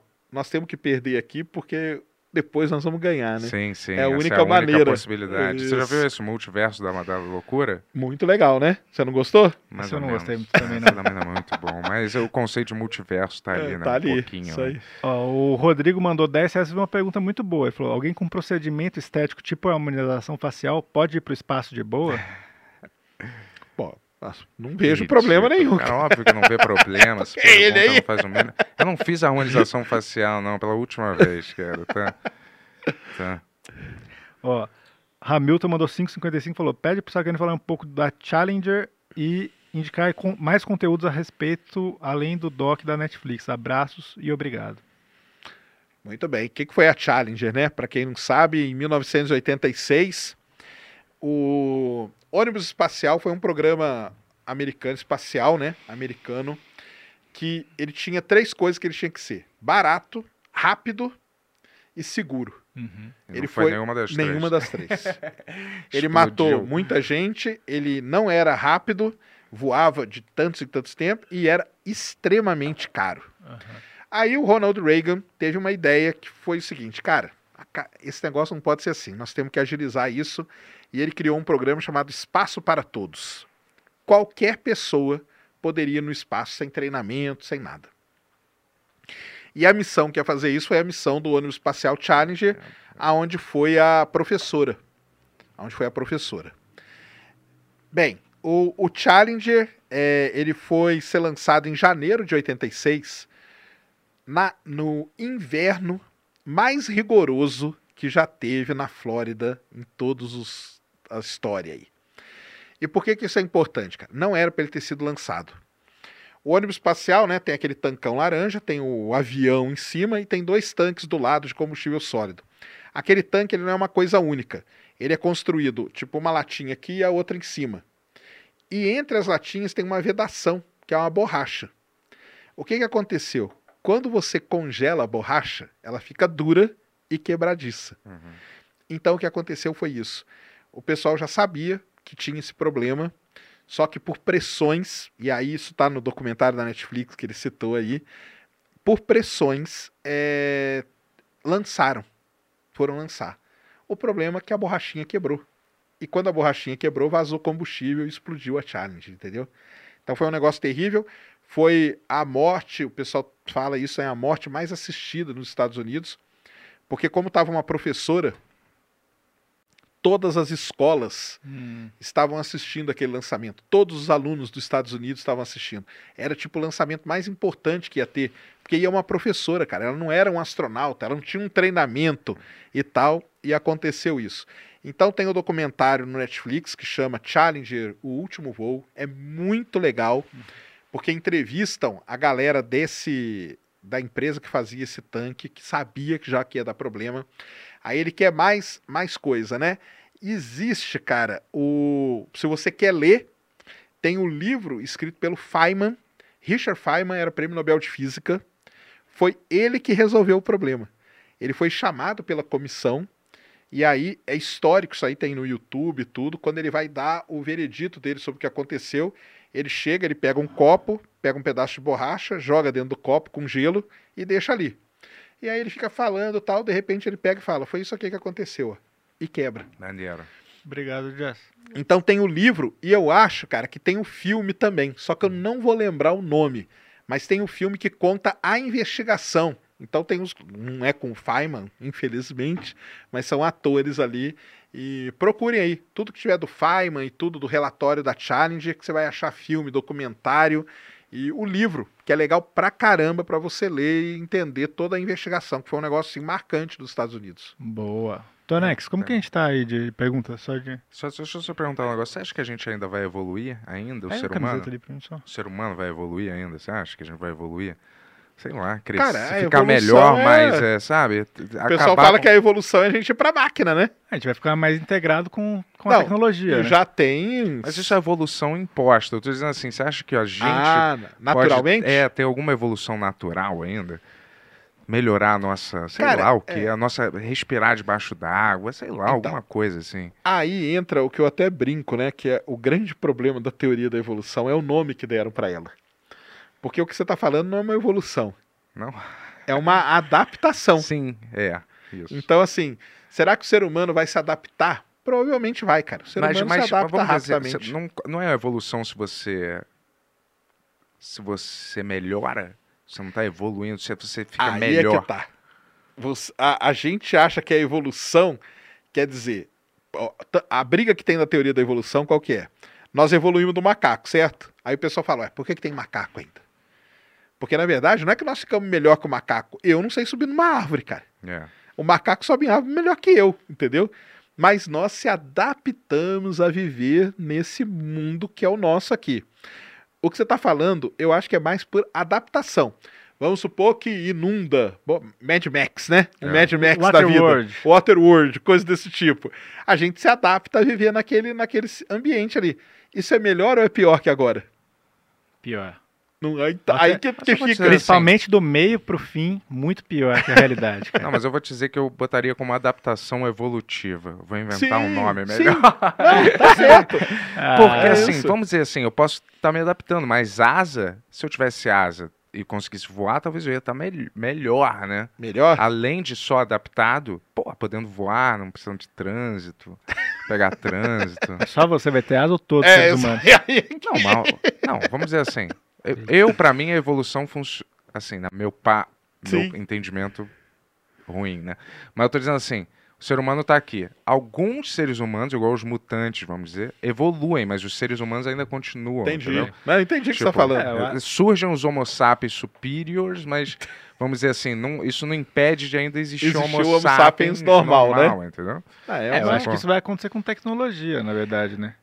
Já Vai- tá, né? Na é. verdade, né? Tem gente que hoje você quebra, hoje você quebra uma perna, ou quebra o joelho, quebra o ombro, o cotovelo, o cara já vem e já põe um negócio impresso em 3D aqui em você, cara. Não, mas o que eu digo assim, se a galera vê, eh, eles solucionam o problema da velhice, vai ser um grupo muito seleto, e essa galera vai ser outra raça já, Sim. depois de um tempo, né? Mas você, já, Exatamente. mas você já ouviu a teoria É. de que os alienígenas, por exemplo, são nós evoluídos, por isso que tem aquele cabeção, e aí o nosso cérebro já evoluiu tanto, e a gente já dominou a viagem temporal que a gente está vindo aqui visitar o- o- Tem, a gente. tem isso mesmo. Mas eu tô dizendo assim, o cérebro, quer dizer, uma evolução natural, eu imagino, né? Que a Sim. gente teve. Uma evolução não por máquinas, vamos dizer Sim. assim. É, acho que é uma evolução natural, talvez forçada por coisas que não são naturais. Hum. Aí Ah, mas assim, é, o que, que não é natural também, entendeu? Que não é natural? se, Como se assim? pô, se a gente É tipo tem passar, o nossa, cérebro cons- e passar o cria- nosso cérebro é, para uma máquina, por É. exemplo. É. isso que ele tá falando. é. Ele tá falando do ser humano mesmo. A gente Sim. tá aqui, aí tipo a nossa, sei lá, quarta geração, ela já É. nasce com Um um crânio melhor, um olho terceiro olho aqui, ou lá. um olho aqui atrás para ver o que, que atrás, tá é, Mas acontecendo. você não concorda que tudo que tá aqui é natural? Tipo assim, não é uma coisa que veio do além. Ah, sim, não, nesse ponto. Não, tudo bem, é natural, mas não foi criar, não é natural da natureza, uma criação livre da natureza. Isso aqui, tudo bem, é natural no sentido que é natural a gente ter isso. Mas isso aqui não é natural. Mas isso a um gente cara ter- precisou botar uma bateria Mas escrota. a gente ter uma consciência, um negócio pra criar isso é natural, porque ninguém. Mas o cara inventou isso aqui, não é- isso não foi Sim. apresentado Tá dizendo alguma gente, coisa né? que foi criado pelo ser humano, assim. É, que vem da natureza, não vem da, tipo da natureza humana, criada humana, né? Entendi. Pode ser, pode ser que a gente vá se adaptando para viver mais e tal, né? E É, aí vai- longevidade vai eu acharia maravilhoso, né? Que a gente Pô, consegue. você pode experienciar isso se a galera resolver fazer. mas isso aí, se, se você pegar do sei lá quantos anos pra cá, cara, a expectativa de vida aumentou pra caramba. Mas a gente já já era pra gente, né? Não, mas claro, se- a gente não vai pegar essas maravilhas. eu- É, talvez nossos netos, bisnetos, é, sei lá. Aí, a gente já pegou várias maravilhas se comparar Já, com o passado. Exatamente. Cada Essa um é vai pegando suas maravilhas. Veja o lado positivo das coisas, Bento. verdade, verdade. E se você quiser ser um mutante muito, talvez eles vão fazer esse remake do Mutantes, aí você pode participar de novo, hein? Show, obrigado. Esperança não pode morrer, galera. Vai Deixa eu lá. é, Vai lá, dar um trago, um cigarro, Ó. sacane. Ó, só antes de você falar, Tony, ó, queria mostrar a camiseta aqui de novo, porque acho que quando você postou o link não tava no ar ainda, o cara da loja me mandou uma mensagem. Já tá lá, ó. Camiseta em homenagem ao episódio, o primeiro episódio que o Sérgio participou. Um episódio realmente clássico do Benhur aqui, ó, com a manguinha aqui. Vai lá que já tá lá no site da loja. Boa. Ah, e também, ó, já, já justificando que não vai dar pra ler Cê- seu as microfone tá perguntas, ligado? Tá, eu tô Porque ouvindo. Ah, tá. Já isso- eu contei aqui, faltam 18. E agora, como a gente tá em estúdio novo, a gente não pode estender tanto, né? Ah, a gente Afinal- pode até, mas a gente não vai. É. Essa é a realidade. O Tony tá querendo baixar, mas assim, qu- quanto é o suficiente pra você? O Sérgio vai voltar aí depois, a gente, vai, a gente vai no dele. Né? Tipo, te- tem, que- tem que ter Tem continuações, que ter, claro. Escolhe duas aí, vai, Tony. As duas. Vamos lá, então. ó, O. Matheus Guimarães mandou 5 dólares australianos Ah. Boa. e fala assim, ó, salve Bento, Yuri, Tony e Serjão. Salve, boa noite. É, Serjão, conta um pouco pra nós a sua experiência nas plataformas de petróleo e da vez que fez um duplo carpado no mar. Isso aí já como o pessoal pegou isso aí, né, cara? Cara, assim, eu trabalhei muitos anos, né? é, com a área de petróleo e muitos anos trabalhei embarcado, né? Então eu embarcava, embarcava em plataforma, embarcava em navio. Então embarquei aqui na Bacia de Campos, Bacia de Santos, cheguei a embarcar no Golfo do México também. E então embarquei bastante, trabalhei muito, muito, muito mesmo em plataformas de petróleo. E plataforma é um negócio assim que não é um ambiente, vamos dizer, dos mais, dos melhores, né, para você trabalhar. Hoje, hoje tem plataformas muito boas, mas eu cheguei a trabalhar em plataformas mais antigas que não eram tão boas. E o que ele tá falando do duplo Top 3 piores: matadores, plataformas e Habibs. Top 3 piores. O, o que tá falando do duplo carpado é que uma vez eu contei, eu sofri um acidente sério numa plataforma, entendeu? Eu caí lá de cima dela, cara. Caramba. De não sei quantos metros e Caraca. caí de lá. Tanto que eu tenho me- meu ouvido aqui, ele é totalmente zoado, entendeu? Aham. Porque eu caí, eu não caí nem de pé, nem de mergulhei, nem eu caí de lado, assim, Na sabe? água, na Na água. água, com tudo. Ah, O que aconteceu pra você cair? E- Tropeçou? Cara, foi um erro totalmente meu, entendeu? Porque na plataforma você tem que andar sempre amarrado, né?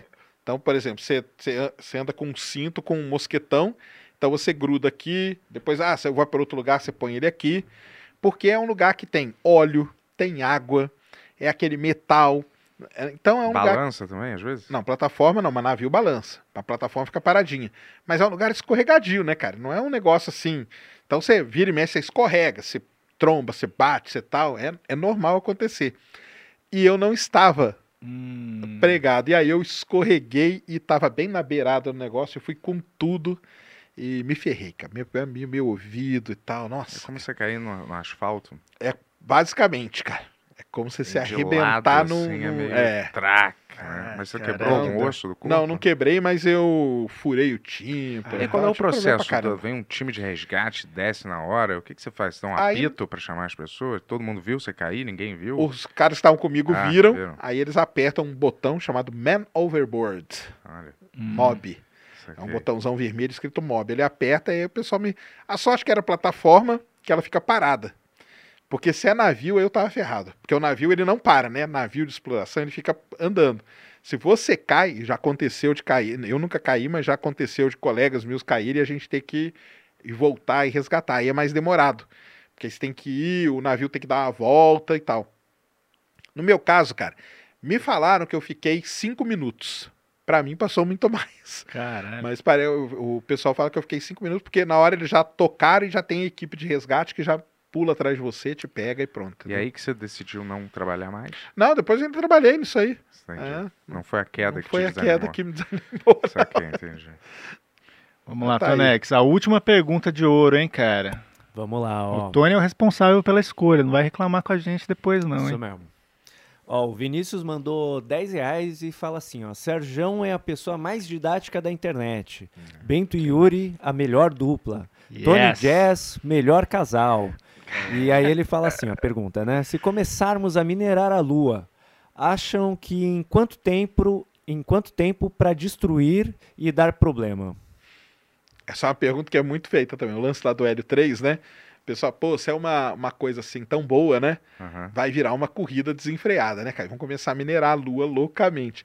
O lance, cara, é que o Hélio 3 você não precisa de tanto dele para gerar aquela energia que eu falei. Então, um pouquinho dele, você já consegue fazer uma Um energia por muito quanto, tempo. assim? Cara, são gramas. É? Gramas. Caramba. Gramas de Hélio 3 você já faz Mas essa, Energia essa pra caramba. substância, desculpa, ela só é encontrada na Lua. só na lua. Só tem hélio 3 na Lua. Só. Na te... Cara, na terra, no- na Terra, assim, não é que não tem. Tem, mas é uma quantidade que não dá nem para explorar. Mas só tem na Lua. Caramba, aí. só tem na Lua. Então como é que. eh, Aí eles já. Eles acharam Hélio 3 lá. Acharam. E aí eles já sabiam que o Hélio 3 tinha essa. Só tem. Esse é tão escasso assim, mas eles já tinham esse conhecimento prévio. Não Conheciam. precisou de nenhum estudo para saber que aquele é.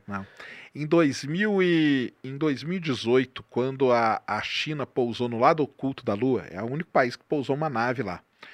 O presidente da NASA chinesa, que chama CNSA, a NASA chinesa, ele foi na, na- na televisão chinesa e falou o seguinte: nós estamos indo para a Lua porque a gente quer explorar o Hélio 3. O Hélio 3, ele, isso aí é a frase dele, cara, não sou eu que estou inventando. Ele falou: o Hélio 3 é o combustível do futuro.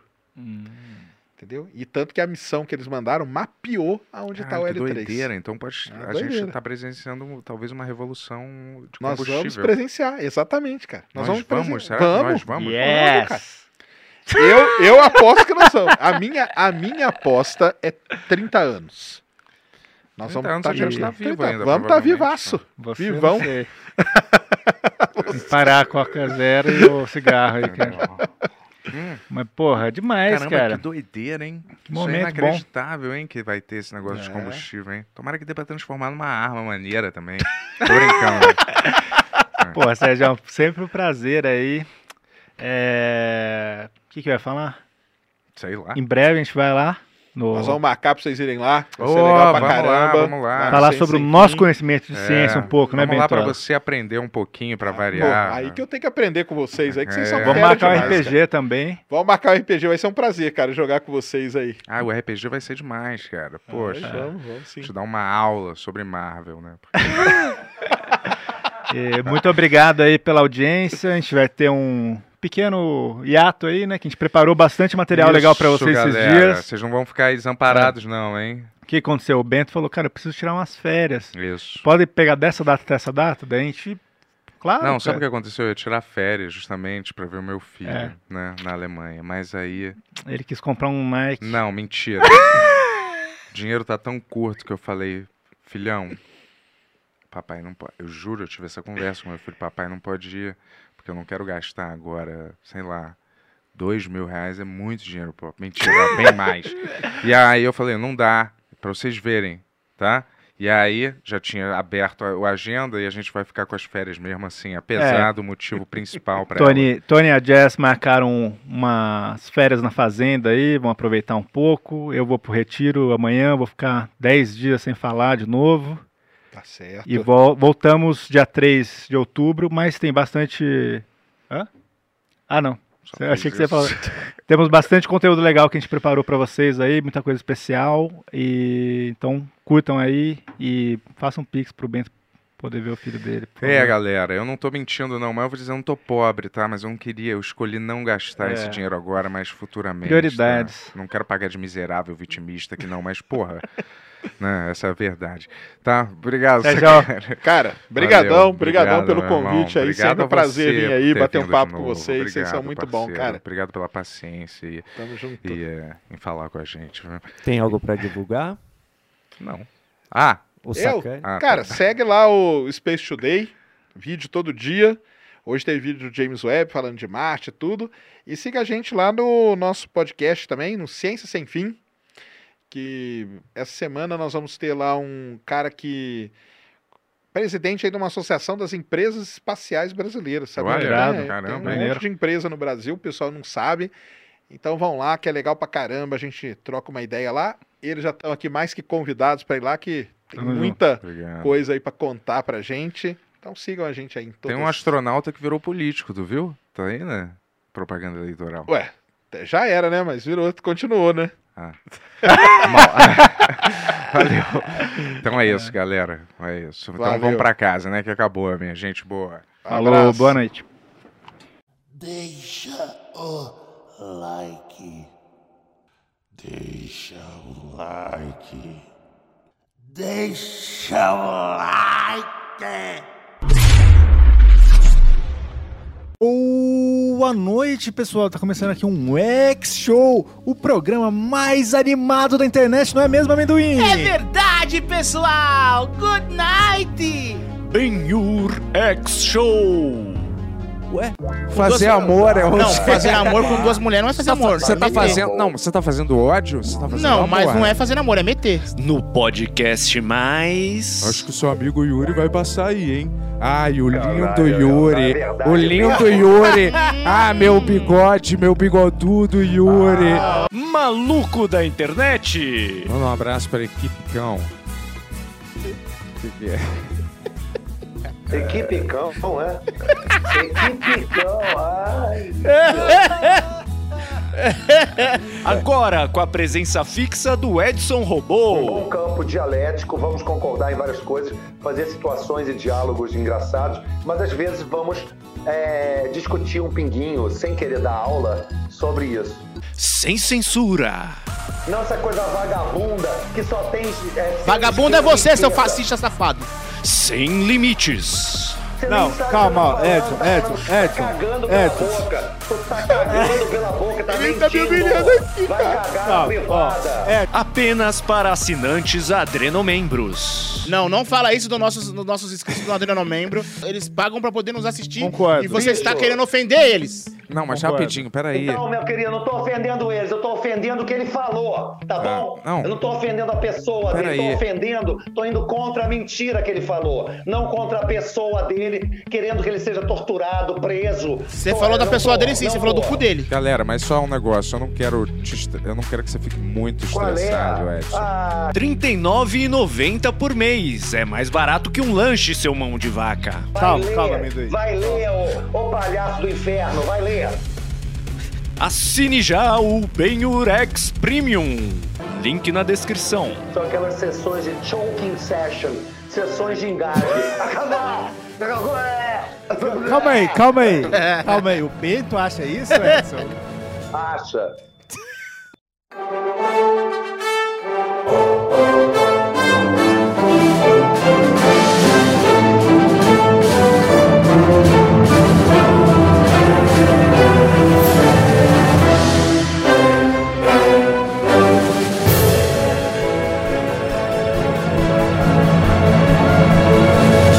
Versão brasileira On e Studios.